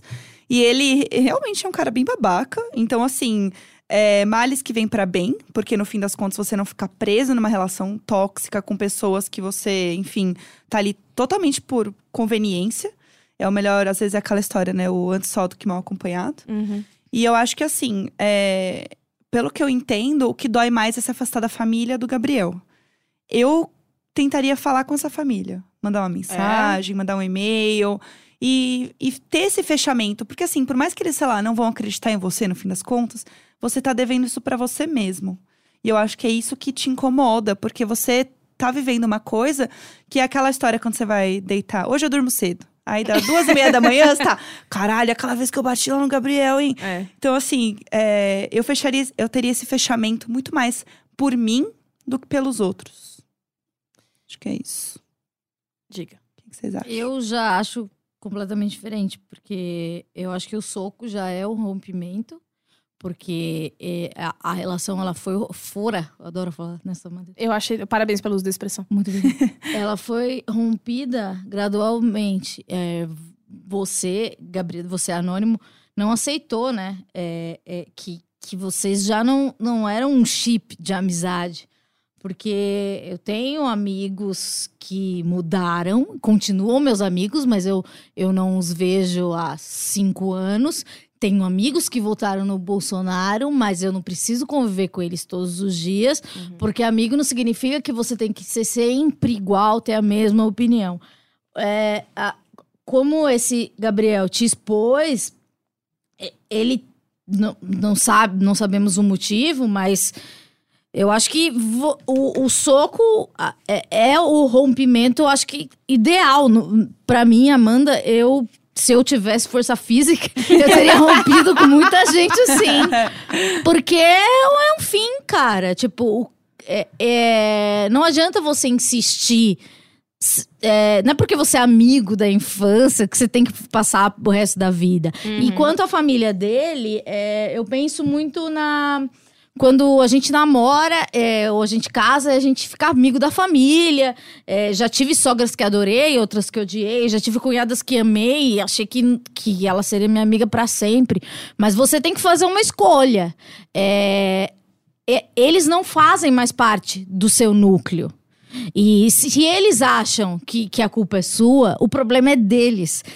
É, você tem que lidar com a sua consciência. Na sua consciência, você tem, você tem a plena consciência de, de, ach- de que você tem que, que você fez o certo, então você fez o certo. Você não fez mal pra ninguém. É. Você não é racista, você não é homofóbico, você não votou no Bolsonaro, sabe? Eu acho que você tem que viver com a consciência tranquila. A gente convive com muita culpa. Imagina, você é, disse que tem uma família, uma família bem cagada, eu também tenho uma família bem cagada, e, e, e toda a- meu, o começo que eu falei muito de catolicismo, Aham, etc. aham. É, isso é resquício da minha família e, e a- o catolicismo traz essa, essa culpa. Então, é, primeiro, eles foram a sua família naquela época que você precisava de uma festa porque a sua família não te dava. Agora é vida nova, construa uma outra família. É, a gente sempre. Cara, você. Sei lá, ensino médio, você deve ter quantos anos? 20? Você tem muitos amigos pra conhecer. Eu, pra mim, eu fecharia essa porta, falava, ah, bons amigos. Outro dia encontrei uma amiga minha do ensino médio, que não éramos muito amigas, na verdade. Mas teve uma saudade de momentos alegres. Eu não, não, não, não vamos chegar e vamos sentar e vamos falar, putz, lembra aquela vez que você mentiu pra mim, nananã? Sabe? Ai, Porque isso né? não é, isso não é um nostálgico bom. Aham. Pega o nostálgico bom do, do, do Gabriel. Vocês viveram coisas legais, dormiram na casa do outro, lá, lá, lá. a mãe dele era muito massa com você. E acho que, sei lá, daqui uns anos, você pode é, encontrar a família dele e dar oi. E, e- e eu acho que, cara, ciclos, você é. A gente só consegue andar pra frente quando a gente rompe de verdade os ciclos. É, eu acredito. Eu considero. Eu consideraria esse rompimento um rompimento. Se você não, como a Jéssica disse, se você não considera esse rompimento um rompimento ainda, se você acha que tem que mandar um e-mail, ou alguma coisa tá, ainda tá mal resolvida, eu, eu não acho não acho a ideia mais prudente. Mas se você acha que você tem que romper de uma outra forma, rompa. Mas Vai com pensa um cuidado, pouquinho né? que, que isso pode ter sido um rompimento. E eles já estavam rompendo com você. Porque a vida é isso. é, A gente não convive com as pessoas da quarta série pra sempre. E ainda bem, que é um Graças bando de a gente chata, sabe? E depois de- você. Eu acho que um dia você pode encontrar até o Gabriel e. Com certeza, daqui 10 anos você pode encontrar o Gabriel e rir disso. Porque amigo, por um período, sempre vai ser amigo. Porque tem uma intersecção Uhum. né? É, talvez o Gabriel se arrependa. E se não se arrependa, se arrepende, não é problema dele. Você não tem que ficar é, se é, pensando em possibilidades e se, e se, Se e se. martirizando. Eu com acho que essa- você arrasou, de- deu soco. Eu Soco gostaria. Eu não sei, eu não sei nem formar um soco com a mão. Meu sonho era dar um soco em muita gente. É, muito parabéns por essa habilidade. Eu gostaria de dar socos em pessoas. E sabe outra coisa que eu acho também? É, acho que foi a- o primeiro desligamento que ele teve com alguém próximo. Então isso pega muito mais. É que nem quando você Sim. termina o seu primeiro namoro, relacionamento. Você fica meio tipo, ai, mas era pra ser pra sempre, não sei o quê. E você tem um apego com eu aquilo. nunca mais vou ter amigo nenhum. É, né? entendeu? Agora acabou. Eu nunca mais vou ver ninguém. É tudo muito intenso. E quando você vive quando você é mais novo, tudo é muito intenso. Então, você sempre vai ter esse sentimento meio esquisito. Porque é esquisito. Você tem uma pessoa que conviveu muito na sua vida, de repente, tipo, você dá um e aí, tudo bom? E você passa. Tipo, É. é esquisito e vai ser esquisito. Eu vivi uma situação de rompimento muito parecida com a sua, Você familiar. bateu numa pessoa? Eu, eu não quero, eu não quero expor a situação. Bateu, É. claramente. Ah, Que é bateu, muito- sim. É, então, foi uma situação de, de violência física e ela foi dentro de um núcleo, do, do meu núcleo familiar. Então, existe uma parte da família que não faz parte da minha vida já há quase 10 anos por causa dessa história. E é uma situação que é assim, né? Você, ela, ela, ela foi assim pra mim. Ela vai crescendo e ela vai piorando, mas você tá lá porque você tá lá, nananana, ainda mais porque foi família. Quando eu resolvi romper, fui embora, eu não fui embora dando tchau. Eu fui embora porque eu estava me protegendo de uma situação que envolvia vários tipos de violência. E eu não tive o fechamento, né? Eu não tive o closure. E eu fiz terapia, eu faço terapia, e aí eu acho que é a primeira coisa que eu falo pra você. Tem dinheiro, faz terapia, não tem dinheiro, entra na página do Esquizofrenóis no Instagram.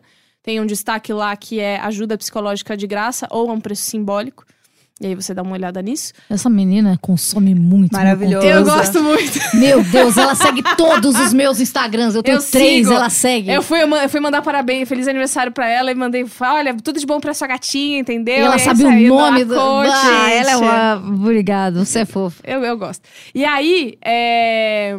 Né, então, primeira coisa, terapia. E na terapia, eu descobri que em situações em que a gente não consegue ter o, o, o- o fechamento, por vários motivos. Porque você não quer mais voltar naquele lugar, você não quer mais ver aquela pessoa, aquela pessoa te faz mal, taranana, você tem que achar um novo jeito, sozinho seu, de botar um pingo naquela história. Sim. E o meu jeito foi compreender. Todo... Eu sou. Ó. Não, eu não pense você que está tudo bem, entendeu? Faz nove anos e eu ainda tenho muitas E, coisas pra mastigar. qual é o final que você inventou? Não, a, a questão não é uma invenção. O que eu aprendi foi que eu fiz, eu, eu abandonei um núcleo da minha família, que é uma grande, é uma grande culpa, porque, cara, são pessoas que tive momentos legais, fizeram coisas por mim, é a minha família. é, vou falar, é meu pai envolvido, ai, mas pai é pai. Várias dessas coisas eram super é, contraditórias na minha cabeça, né? Porque é você odiar uma pessoa que teoricamente você tem que amar, porque é assim, nananã. E aí você descobre que Você não tem. pessoas são pessoas. Uhum. Independente Sim, do né? papel. Porque a, o mundo fala, ame sua mãe. Isso. Você tem que dar uma rosinha pra ela.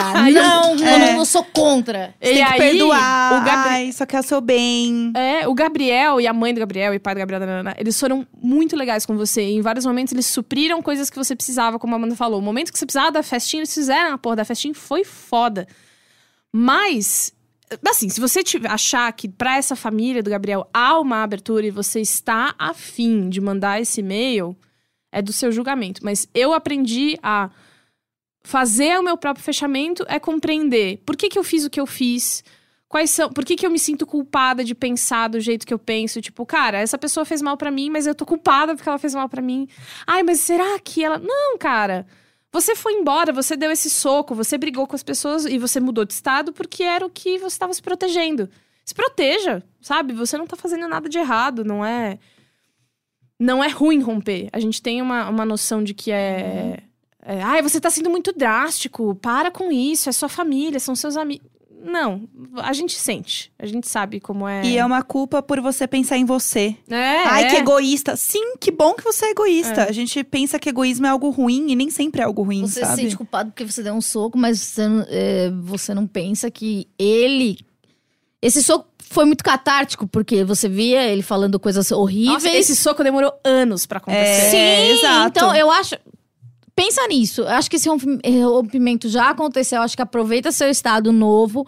é, sei lá, entra no Tinder de amigos, não sei. Deve ter um jeito de Olha, amar amigo. Eu não, eu não sei se você trabalha, mas o trabalho é um, é um grande lugar pra você conhecer pessoas novas e, to- Uhum. e pessoas que tenham que sejam Churrasco Próximas. sempre tem. A Jéssica é, é vegetariana, mas o churrasco é o melhor lugar pra fazer amigo. Mas eu como, é melhor ainda, porque eu levo coisas diferentes pro Abobrinhas. churrasco. E aí eu vai- levo e a batata, falam, Mas milho. não é um lugar legal. Eu acho que porque, assim, você conhece uma pessoa do churrasco, você sempre sai com outro amigo de lá. Sempre sai. Eu acho o lugar mais legal. É. É, é a socialização mais legal, porque as pessoas falam alto, elas bebem, as pessoas estão mais abertas no churrasco. Então, sei lá, um conhecido a seu vai te instituição chamar. brasileira do Eu churrasco. amo. Eu acho que é um lugar legal pra você socializar.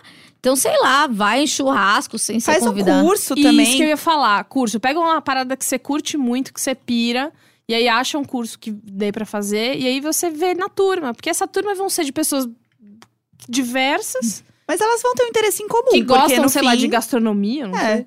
Ver E também eu acho que não, não pode se gratuitos. prender a, a, a isso, né? Ai, você é só amigo das pessoas que gostam de coisas parecidas com as minhas. Sim, ok. Porque se eu fosse amiga das pessoas que gostam de coisas parecidas com a minha, eu, com as minhas, eu teria menos amigos do que eu tenho. Porque meus amigos são completamente diferentes de mim, Mas sabe? é, é, é, ok, isso é E- foda e, também. E, e é muito bom, porque sempre agrega algo, sabe? Tipo, putz, eu nunca vi isso, nunca pensei nisso, sabe?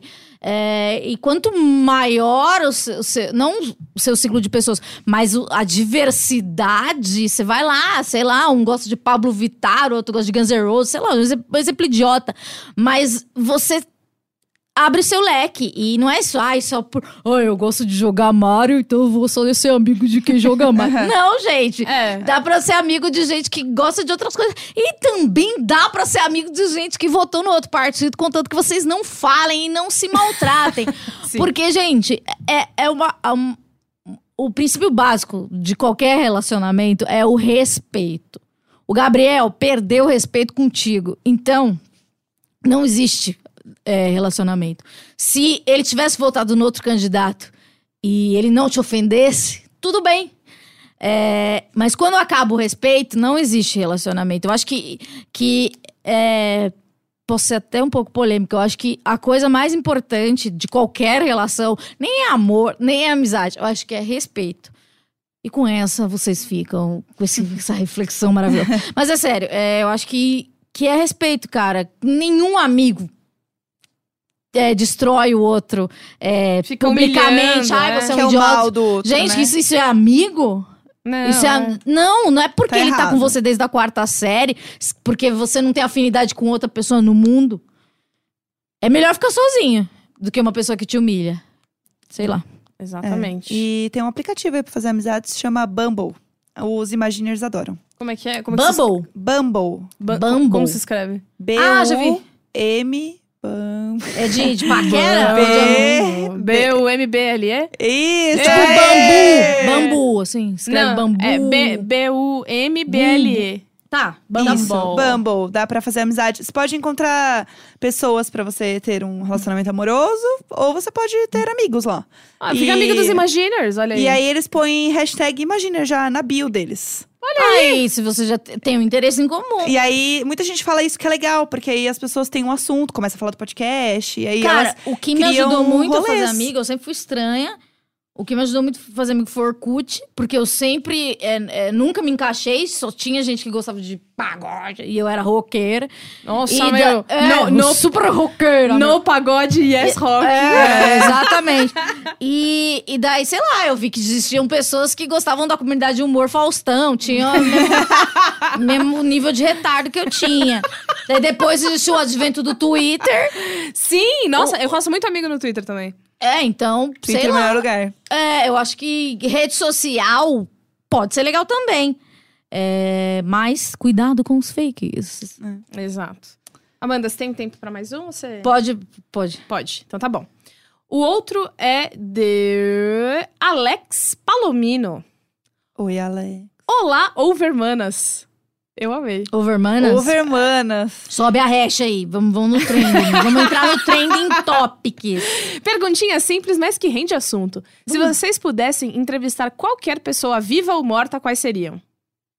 Nossa, essa pergunta pra mim nunca é simples. Não, cara. Essa pergunta Porque eu, vai tenho, longe. porque eu tenho a pessoa do momento que eu adoraria entrevistar. E assim, gente, o meu tipo de entrevista é: eu quero ir, eu quero fazer método, eu quero ficar na casa da pessoa, quero fazer. Não sei Você quê. é empírica, não você é gonzo. Ah, é isso, go- é essa palavra que eu queria lembrar. Jornalismo gonzo, entendeu? você é, vê quando a pessoa fez Matéria, jornalismo. né? É. matéria que, que passa um ano ali, aí Tô você vai ligada. fazendo. Aí eu amo. Enfim, aí o- um- a- uma das últimas pessoas que eu quis muito entrevistar, e que eu tenho certeza que existiria ali uma barreira linguística, mas na minha cabeça ia ficar tudo bem, é a Marie Kondo. No conosco. Ah. Ah, e ela. É a da ela... arrumação. eu ainda não assisti, tá no meu próximos. É, então, a Marie Mas Kondo... eu vou ficar louca Ca- eu com o fiquei, né? método? Não, eu e fiquei... você ficou arrumadeira? eu fiquei. Não, dia 2 de janeiro a minha casa estava toda no chão. E eu estava obrigando meu namorado a se Você desfazer tava de jogando do- do- dos manuais Eu já de tava. instrução. Não, eu fiz todo o método. Acordei os livros. Mas você, você leu Ah, o livro ou você viu a série? Eu, então, eu ganhei o livro em 2015, o método da arrumação. E eu não liguei pra ele. Eu ganhei o livro e fiz, ah tá. E aí eu, ficou lá. Uhum. E aí eu, eu vi a série, eu. Ai, caralho, é daquele livro lá. E aí eu peguei esse livro de novo e aí eu juntei. Você aplicou, mas dá pra aplicar o método só com a série? Dá, dá, dá. O livro ele Mas é você melhor. vai ficar. ca- Eu vou ficar cabeçuda naquilo, tipo. Talvez por um tempo. Eu não sei qual que é o seu nível de. Ah! O meu, quando, quando eu Eu amo- sou, eu, eu, eu sou muito nível de doação. Eu, eu, eu toda semana É eu pro- separo coisas. Você já é a própria Maricondo. Você já É, tá, você já é. tá ela. Mas é. eu sou, tipo. Mas você vai lá- aprender a dobrar roupa com alegria. Ah, não é tudo. dobrar roupa eu não Ai. sei. Tudo! Alegria nas coisas. Nossa, o, o Caio, ele parecia uma pessoa obrigada a fazer. Porque eu falava, Meu abraça... namorado tem manual de instrução. A única coisa que eu li dela é que você não precisa ter manual, porque tá tudo na internet. Eu falei, Vinícius, tá tudo na internet. Ele, não, tem pastas. E ele tem! Mas e aí- é organizado. Veja Só que bem. é desnecessário, porque ninguém abre o manual. Se o manual faz o Vinícius feliz, ele fica. O grande, É o grande método dela é: se você, você, se você tem um objeto. Ah, até eu vi, eu vi, né, eu e vi ele, uma coisa Sparks assim. Joy. Ele, se ele te dá alegria, ele fica. Mas eu gostaria de entrevistá-la pra aprender como ela desenvolveu, porque o método é dela. Ela desenvolveu Baseado em nada. tudo é na baseado, cabeça baseado dela. da loucura dela. É. Pode crer. E eu queria muito saber da infância, porque ela fala que ela começou a aprender Com isso certeza a com mãe dela cinco tinha anos toque. de idade. A mãe dela era muito limpa. Então, eu queria saber todos esses detalhes. Então, assim, a minha pessoa dos sonhos de entrevistar é o Paul McCartney. Eu queria. Minha amiga entrevistou hoje. Dani Taranha, um beijo, tá no episódio Suicídio do Esquizofrenóis, quem quiser. Porra, Dani. Ainda bem que ela não morreu, né? Porque ela entrevistou o Paul McCartney hoje. Dani, manda um, manda um beijo pra ele por mim. Fala pra ele passar lá em casa, que ele tá fazendo show lá perto de casa. Ai, tá, tá fazendo show, né? Será que eu vou conseguir chegar em casa?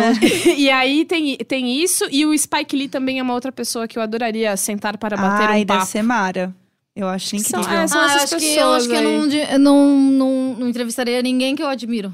Ó! Ai! Ah, Pra não perder o, Mas o punch. Tem uma coisa também que é, eu também entrevisto pessoas anônimas no, é, para fazer algumas matérias e também abre uma porta, assim, tipo quando o Chico Felice entrevistou o Fofão da Augusta, que é o Ricardo Correia. Ah, isso, isso é- maravilhoso. Você abre essa porta Isso é obra e- de arte. É. né? Não, isso aí, putz. Aquilo é bonito. É, e aí É. assim, eu não tenho como te falar, ah, um estranho que. Mas também eu tenho essa coisa do o grande estranho que vai abrir uma porta pra uma história Eu maravilhosa. acho que assim. talvez um, uma pessoa Tourette é, Ah, que soubesse. Mas é o difícil de entrevistar é, pessoas assim com transtornos. Eu, eu sofro esse, esse problema no, no, no esquizofrenóis, porque a pessoa tem que estar muito bem com o seu transtorno. Muita gente fala, ai, sou bipolar, legal, mas a pessoa está em crise. Se eu estiver em crise e você falar comigo, eu vou falar em várias coisas horrorosas e erradas que eu não posso. Então, Sim. tem que ter uma responsabilidade. Então, eu acho que eu entrevistaria um, um esquizofrênico muito que sabe, sabe? Porque eu já, o, o- já li que quando uma pessoa tem uma, um, um pessoal que tem esquizofrenia, que antes de ter o ataque epilético, não, na, na verdade são os, ep- os epiléticos, é, eles sentem um cheiro de laranja. Eu queria entrar nessa Caralho! parte sinestésica, lisérgica, entendeu? E daí, então, você sente, não são todos, sente um cheiro de laranja, então ele já fica num lugar que ele possa cair. Então, eu queria achar personagens assim, sabe? Aham. Gente bem resolvida com alguma coisa muito extrema. Eu sou fascinada por pessoas com Tourette. Nunca consegui. é, fascinada mesmo, de achar lindo, sabe? De- de me apaixonar. Aham. Mas sei lá, eu acho que eu já vi tanta gente, já falei com tanta gente que. Sabe? você, você aí que tem uma síndrome de Tourette, tá bem resolvido com isso? É, se você. Mas eu também. que- É assim, porque assim, quando eu sou um pouco aficionada com, com o assunto Tourette, assistam. é, assistam um documentário da, da, vai, da cair, HBO. você vai cair na Marie Kondo de um jeito. É, eu tô até eu, eu, eu sou Tourette, eu tenho Tourette, mas Tourette não me tem. É uma coisa assim. São crianças lindas, maravilhosas, dinâmicas. E, e- e elas falam muito bem é, sobre, sobre a- o, o espectro. Aham. O problema é que quando você fica adulto, sai um pouco daquela beleza de que você fala, vai tomar do cu do nada, ou você pula. Entendeu? Porque Crianças existe um você. autocontrole. É. Então, eu acho que eu queria uma criança Tourette comunicativa. Eu acho que isso. É possível? Talvez. É. É, mais fácil você pegar a japonesa, né? E você? Mas Tá ah, mais não podemos que deixar tá mais de- próximo. Como chama aquela doença que a pessoa ela vê uma cor e ela sente um cheiro? Sinestesia. Sinestesia. Eu acho isso muito incrível. Eu queria muito conhecer alguém que tivesse isso pra entender como funciona. E entrevistá-la? É, isso eu acho muito foda. Mas na verdade, a pessoa, a primeira pessoa que eu pensei foi a Beyoncé, na verdade. Ai, Por nunca, quê? né? Não tem nem teclado no, no telefone dela, né? ela Então, não porque escreve. é- ela criou uma aura tão bizarra de tipo. Não, ela não tem, ela é totalmente inacessível. Ela só tem o emoji da abelha. Só, é isso. É o, que, é o que tem. Porque as legendas dela não tem nada. Né? Essa mulher nem Ela- legenda faz no Instagram. É foda. E aí, é- ela, ela virou uma coisa, um personagem né, tão inacessível, uma coisa assim tão.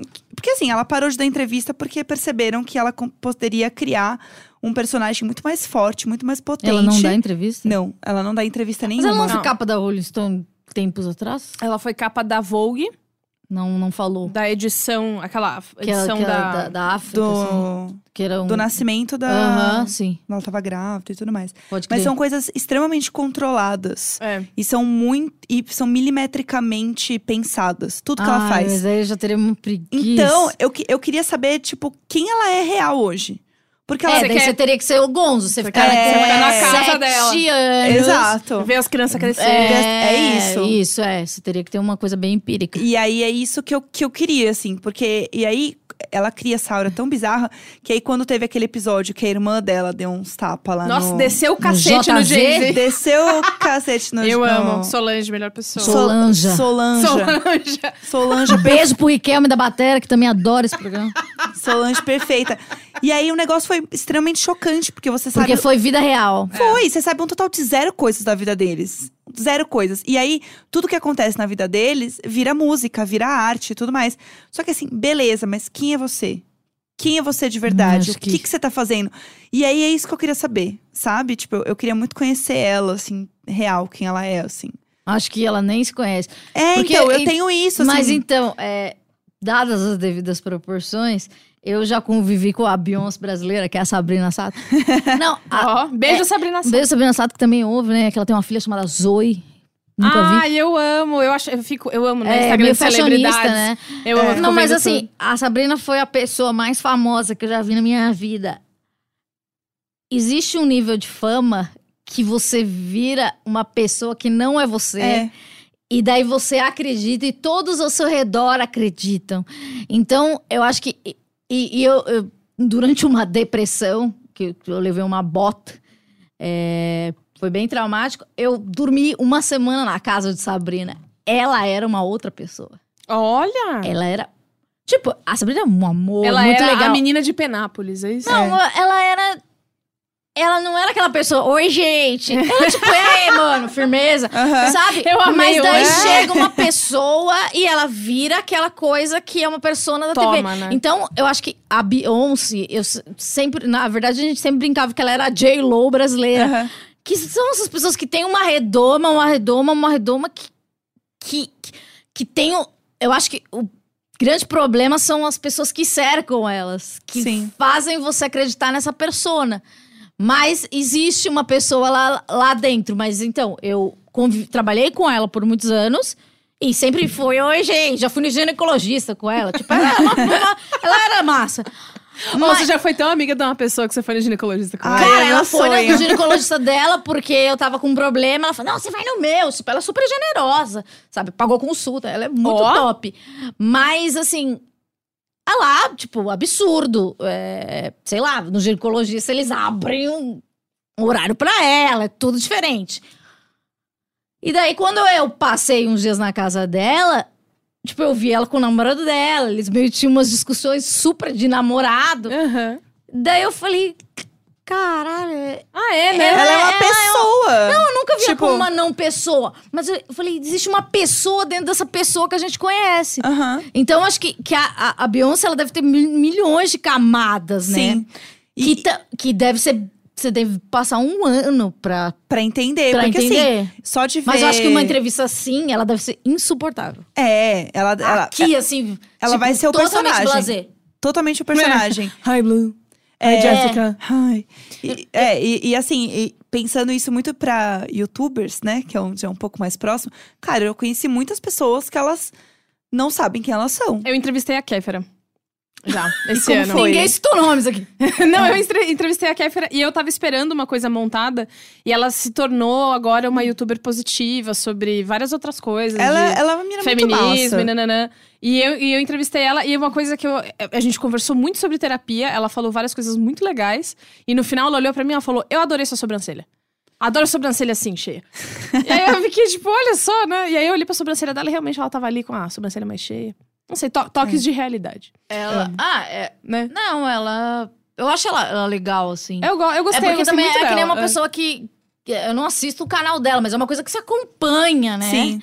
Ela E fica ali, né? Ela, ela tá perto de você, que nem do Você- Michael Jackson. Você É. sabe, ela ela é É. meio da sua família. Você não consegue. Você não vai atrás de informações sobre ela. As informações sobre ela chegam até você. Sim. Ela é essa pessoa. Você sabe tudo da vida dela e você nunca foi atrás de nada. É. Exatamente. Tipo, e se mas- acontecer alguma coisa, você vai defendê-la. É. Porque você tem uma mínima base de falar, Sim. ah, ela é uma pessoa ok. É. Então, acho que ela não faria isso. Sim, exatamente. Último e-mail de um rapazinho chamado Henrique Sampaio. Oi, Henrique! Oi, gente. Eu tô literalmente aqui do lado de vocês e o podcast está Mara. Tô adorando. Que, Gente, ele é um psicopata. que falso. Que... Nossa. Olha, como hoje eu sou ouvinte, acho que tem direito a uma pergunta também, né? Então aí vai. Gostei Você- da- desse ouvinte simpaticão, né? É, É. também, né? Não, e ele é assim, né? Ele é Ele- todo. Frases curtinhas, Eu né? sei que ele escreveu isso balançando a cabeça, assim. Isso é super legal, né? É, então aí vai. Vocês já passaram por uma situação em que se sentiram culpados por uma situação de conflito ou descontrole de seus pais ou familiares? Meu namorado me contou uma vez de uma briga que ele e o irmão estavam tendo por causa da TV. Peraí que... Pessoal, olha a conversinha paralela. Desculpa. É, Agora essa história tá melhor. Ah. Meu namorado me contou uma vez de uma briga que ele e o irmão estavam tendo por causa da TV. Cada um queria ver uma coisa e isso estava gerando um conflito. Até que a madrasta deles, já muito irritada, perde o controle, pega a TV com os, Nossa, o quê? Meu pega a. TV com os braços e a arremessa no chão, causando uma explosão. Família rica, né? Quê? Eu vim de família pobre, nunca Lá no aconteceu. Capão não tem Nossa. isso. Nunca, a gente só tinha uma TV em casa, da Jo- Sharp. Jogava o Habibs na- no chão, era isso. Jamais. Não Ninguém 99 pega centavos. pra comer depois É. que é foda. Nunca, nada de jogar desperdício, jamais. É, a gente bom, sabe o valor das coisas. é, pegou a TV com os braços, arremessa no chão, causando uma explosão no meio da sala. Se um dia eu virar roteirista de cinema, essa cena certamente estará presente no meu primeiro filme. Eis uma outra situação que pode servir como exemplo. Essa é provavelmente uma das minhas memórias, uma das minhas lembranças mais remotas. Certo dia, quando eu tinha uns 3 ou 4 anos, me lembro de fugir da minha mãe. Caralho. Me lembro de fugir da minha mãe pra não ter que colocar o uniforme da escolinha ou creche. Eu corri pra garagem e comecei a circular o carro, mantendo distância da minha mãe. Eu me lembro de rir compulsivamente conforme dava olés nela. Uh, é. Nossa, uma criança de 3 anos dando olé. É, Que não conseguia me alcançar e parecia muito brava. Até que em certo momento ela começou a chorar muito e correu pra dentro de casa. Me lembro do meu pai, que provavelmente estava se arrumando pro trabalho, dizendo que eu tinha feito minha mãe chorar. E ali foi, provavelmente, uma das primeiras vezes que lidei com culpa e constrangimento na minha vida. E acho que por isso mesmo tenho essa lembrança tão forte. Então, retomo a pergunta. Vocês se lembram de situações em que atitudes suas motivaram um conflito ou uma reação inesperada de pais ou familiares?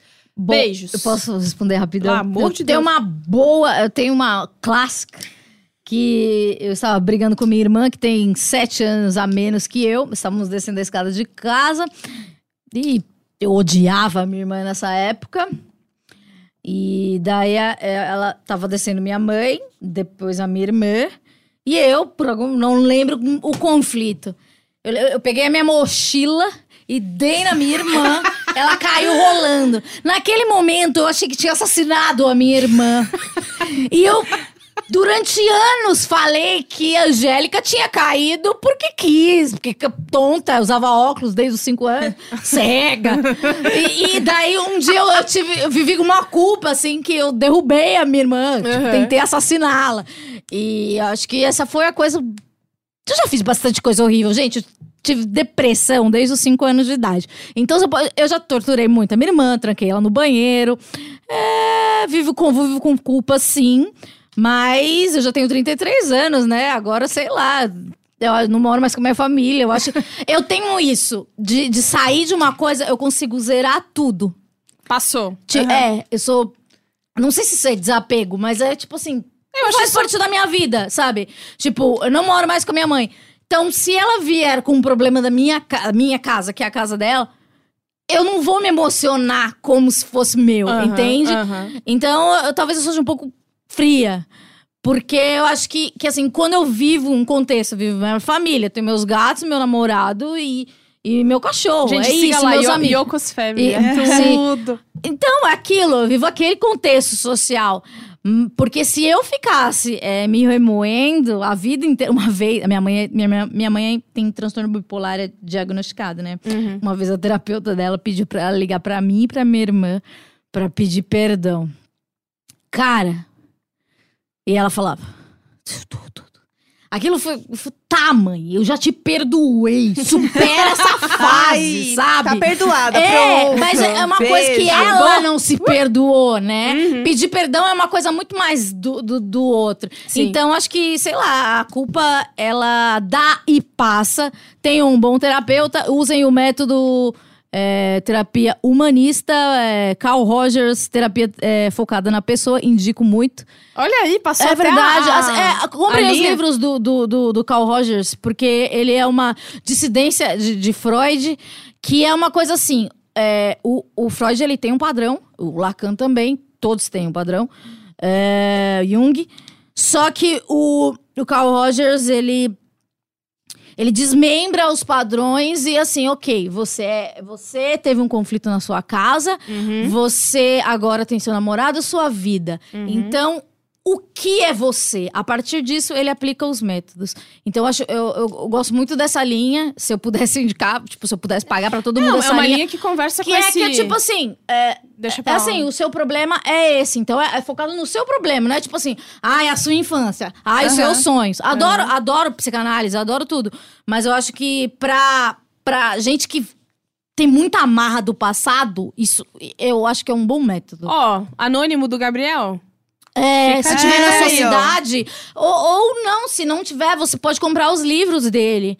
Porque tem, tem- é muito legal, é super, a, a leitura é super simples e não é autoajuda, muito longe disso, é bem progressista, galera riponga, assim, dos anos 60, 70.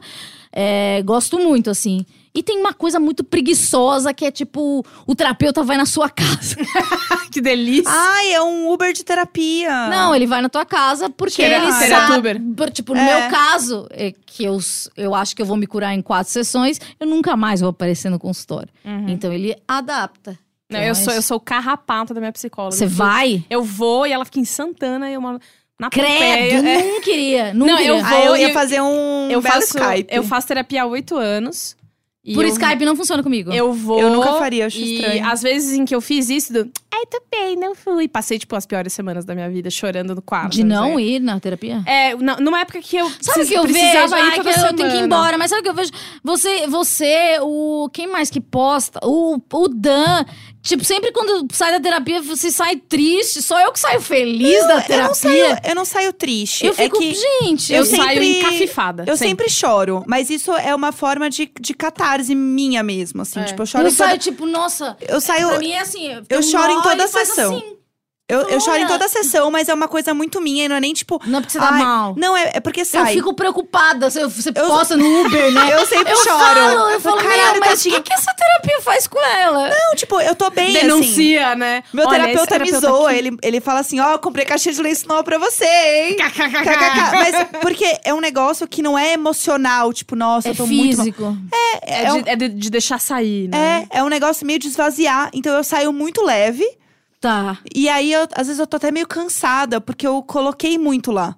Então, quando eu choro, é meio que, tipo, só tá saindo umas lágrimas, é isso aí. Tanto que eu tô falando normal, assim, tá saindo as lágrimas. Tipo, é muito Eu- bizarro. Eu, eu já fui assim também. E aí, só sai. Eu faço há quatro anos, eu choro em todas as sessões. Se um dia você não chorar, você acha que você vai se sentir mal? Eu acho que, sei lá, teve uma ou outra que eu chorei muito pouco. Daí você não- falou assim, não tava completa. Tipo, hoje, por exemplo, eu não usei papel. Eu chorei e não usei papel. Só foi falei, uma lagriminha assim? É, eu só dei uma choradinha, assim. Mas é porque depende muito, tipo, do meu estado, sei lá, de tudo que tá acontecendo comigo, assim. Mas não é nada. tipo, e eu falei isso várias vezes, eu falei assim. Então, né, pro meu terapeuta, eu falei assim: então, querido, vamos resolver isso? Porque eu tô chorando toda a sessão. já tem dois anos. Aí ele assim: é o seu jeito. Não, não resolve, é isso aí, tá tudo certo. Ele faz aquela coisa, quando eu chorava na terapia, quando eu ia, a terapia não, na minha casa, é, ele pega o lencinho e faz assim, ó. eu Ele, ele escorrega, escorrega Não, o lencinho. é. Porque tem uma mesinha do lado, e o lencinho fica Mas do ele lado. dá uma... Não, Não não. é que é uma tipo aquela pessoa super educada, sabe? Eu não sei que você tá Se cagada limpa desse ranho, maquiagem. por favor, amiga. Obrigada. Imagina. Eu fico, eu chorava muito nos primeiros anos de, de terapia. Eu, chorava, eu saía zoada, porque eu tinha muita coisa pra resolver. Atualmente, eu não vou toda semana mais, eu, eu consigo espaçar mais a, a- as sessões, até porque eu sou diagnosticada, eu tenho o, o famoso transtorno de ansiedade generalizada. Ai, você é tag? Eu sou, menina. Toma lírica, né? Danada. Eu não, eu não tomo, eu tenho. Eu, a minha psicóloga e meu psiquiatra, a gente, a gente viu que algumas. As medicações que, que a gente estava tentando administrar, elas não estavam dando certo pra mim pelo jeito que eu reagia com a química delas. É bem difícil. E aí o que a gente falou é, tipo, tentar manter sem o remédio, mas com as sessões sempre em dia. Você faz cognitiva? Eu faço. hum, Ah, eu não sei como é que é o nome. Eu, eu sei a, a linha terapêutica dela é Vygotsky, que é um cara que ele é muito do porno físico, de você se expressar, escrevendo, fazendo, né? E eu amo fazer isso. Ai, tal. que eu desenho uma macieira. Qual delas é seu pai? Não, mas é Eles tipo. têm uma compulsão por macieira. É umas coisas tipo. uma macieira. eu tô triste, aí eu vou lá e eu faço uma coisa, cozinho fico melhor, enfim. Amanda, você precisa ir. Eu tenho que ir embora. Eu quero mandar um beijo pra todo mundo que tá ouvindo. Adorei de verdade. Desculpa as bobagens. É que é tudo um personagem. é, paz nos estádios. A gente se vê, se fala em breves. E sigam Esquizofrenóias. Ouçam Esquizofrenóias. É, E a, arroba Amanda e Ramalho. Me sigam nas redes sociais. E também tem o meu perfil dos meus pets. Tão bonitinhos. Yokos Family. Tem Yoko, Coach e Lola. Essa família tão bonita. Essa e por é favor, muito mandem linda. Jabás. Mandem jabás de animal, porque é muito caro. Nossa, mandem agora, mimos. Mandem Mano, mimos de ração. agora minha gata desenvolveu alergia. Tá difícil. um beijo. Beijo, Ei. amei, de verdade. Eba. Bom, Jess, a Amandinha deu o tchau dela pra gente, mas falta a Sim. gente finalizar. Tô muito feliz com o convite, amei real. Foi um presente do diretor. Gente, foi um presente estar aqui com vocês. Assim, olha, valeu o carinho, meninas, porque sem vocês, tudo por vocês, meninas. Tô muito feliz. Eu quero agradecer mais uma vez Caio Teixeira, Henrique Sampaio e Heitor de Paula por confiarem em mim pra tomar conta do Bilheteria. O Bilheteria é um projeto que eu amo desde que eu comecei a ouvir. O Bilheteria é o porquê de eu namorar o Caio. O Bilheteria é o porquê de eu ter virado amigo de, amiga deles e entrar. É, o Overloader é a minha primeira casinha. Oh. É, a- é o primeiro projeto que eu abracei de coração e toda vez que eu vier aqui, ou como convidada, ou como host, vai ser sempre uma vez muito feliz. Então, está finalizada a versão 2019. Bilheteria, o podcast é delas. Muito obrigada para você que ouviu.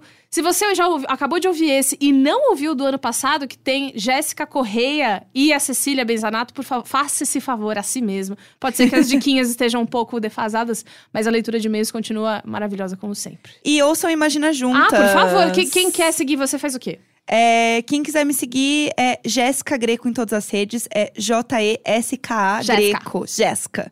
Jéssica Greco com dois Cs. É um pouco difícil, mas eu juro que depois Greco. facilita. Aliás, Imaginers, eu estudei na mesma escola que faz da Jéssica uma robotic. A gente tem muito passado. A gente tem que fazer isso acontecer, né? É, então, eu, A gente tem que eu- falar sobre eu isso. tive aula de robótica, eu tive aula de italiano, tudo isso que ela tá falando é tudo verdade, eu tava lá. Eu tava lá. Tá vendo? Não é fique, eu entendeu? tava lá e eu era microscópio. É, É, sério. é, é isso. A gente tem, punha um avental, entendeu? Pra ela de. E se não tem avental, não pode entrar. Gente, não tem avental, não pode entrar. E era Ridículo. assim: mexer com dois. É, mexer com água. Mexer com água. Eu lembro o dia que a gente misturou gasolina com água. Gente, eu amo cheiro de gasolina, foi o meu momento. É, drogadita na escola. Nossa, É. isso vai dar um episódio inteiro. Me chama aí e a gente fala dessas memórias desse, desse colégio da elite paulistana. Por favor. Bom, eu sou arroba Fioroto Beatriz com dois T's em todas as minhas redes sociais. Me siga pra ver tudo que eu estou fazendo. Eu faço várias coisas e eu acho que vai ser muito legal. É, bom, semana que vem o Bilheteria volta com os boys, normalmente. E, bom, não vai ter esse brilho feminino. Mas só fazer perdas. o quê, né? É. É isso que vocês têm mesmo. É. Gente, muito obrigada. Um beijo e eu vejo vocês. Ui! Eu, eu tava indo fora do microfone, você viu? Eu tava indo embora. É, então ficou, ficou uma coisa assim meio sensorial. Eu vejo vocês na próxima. Tchau! Tchau.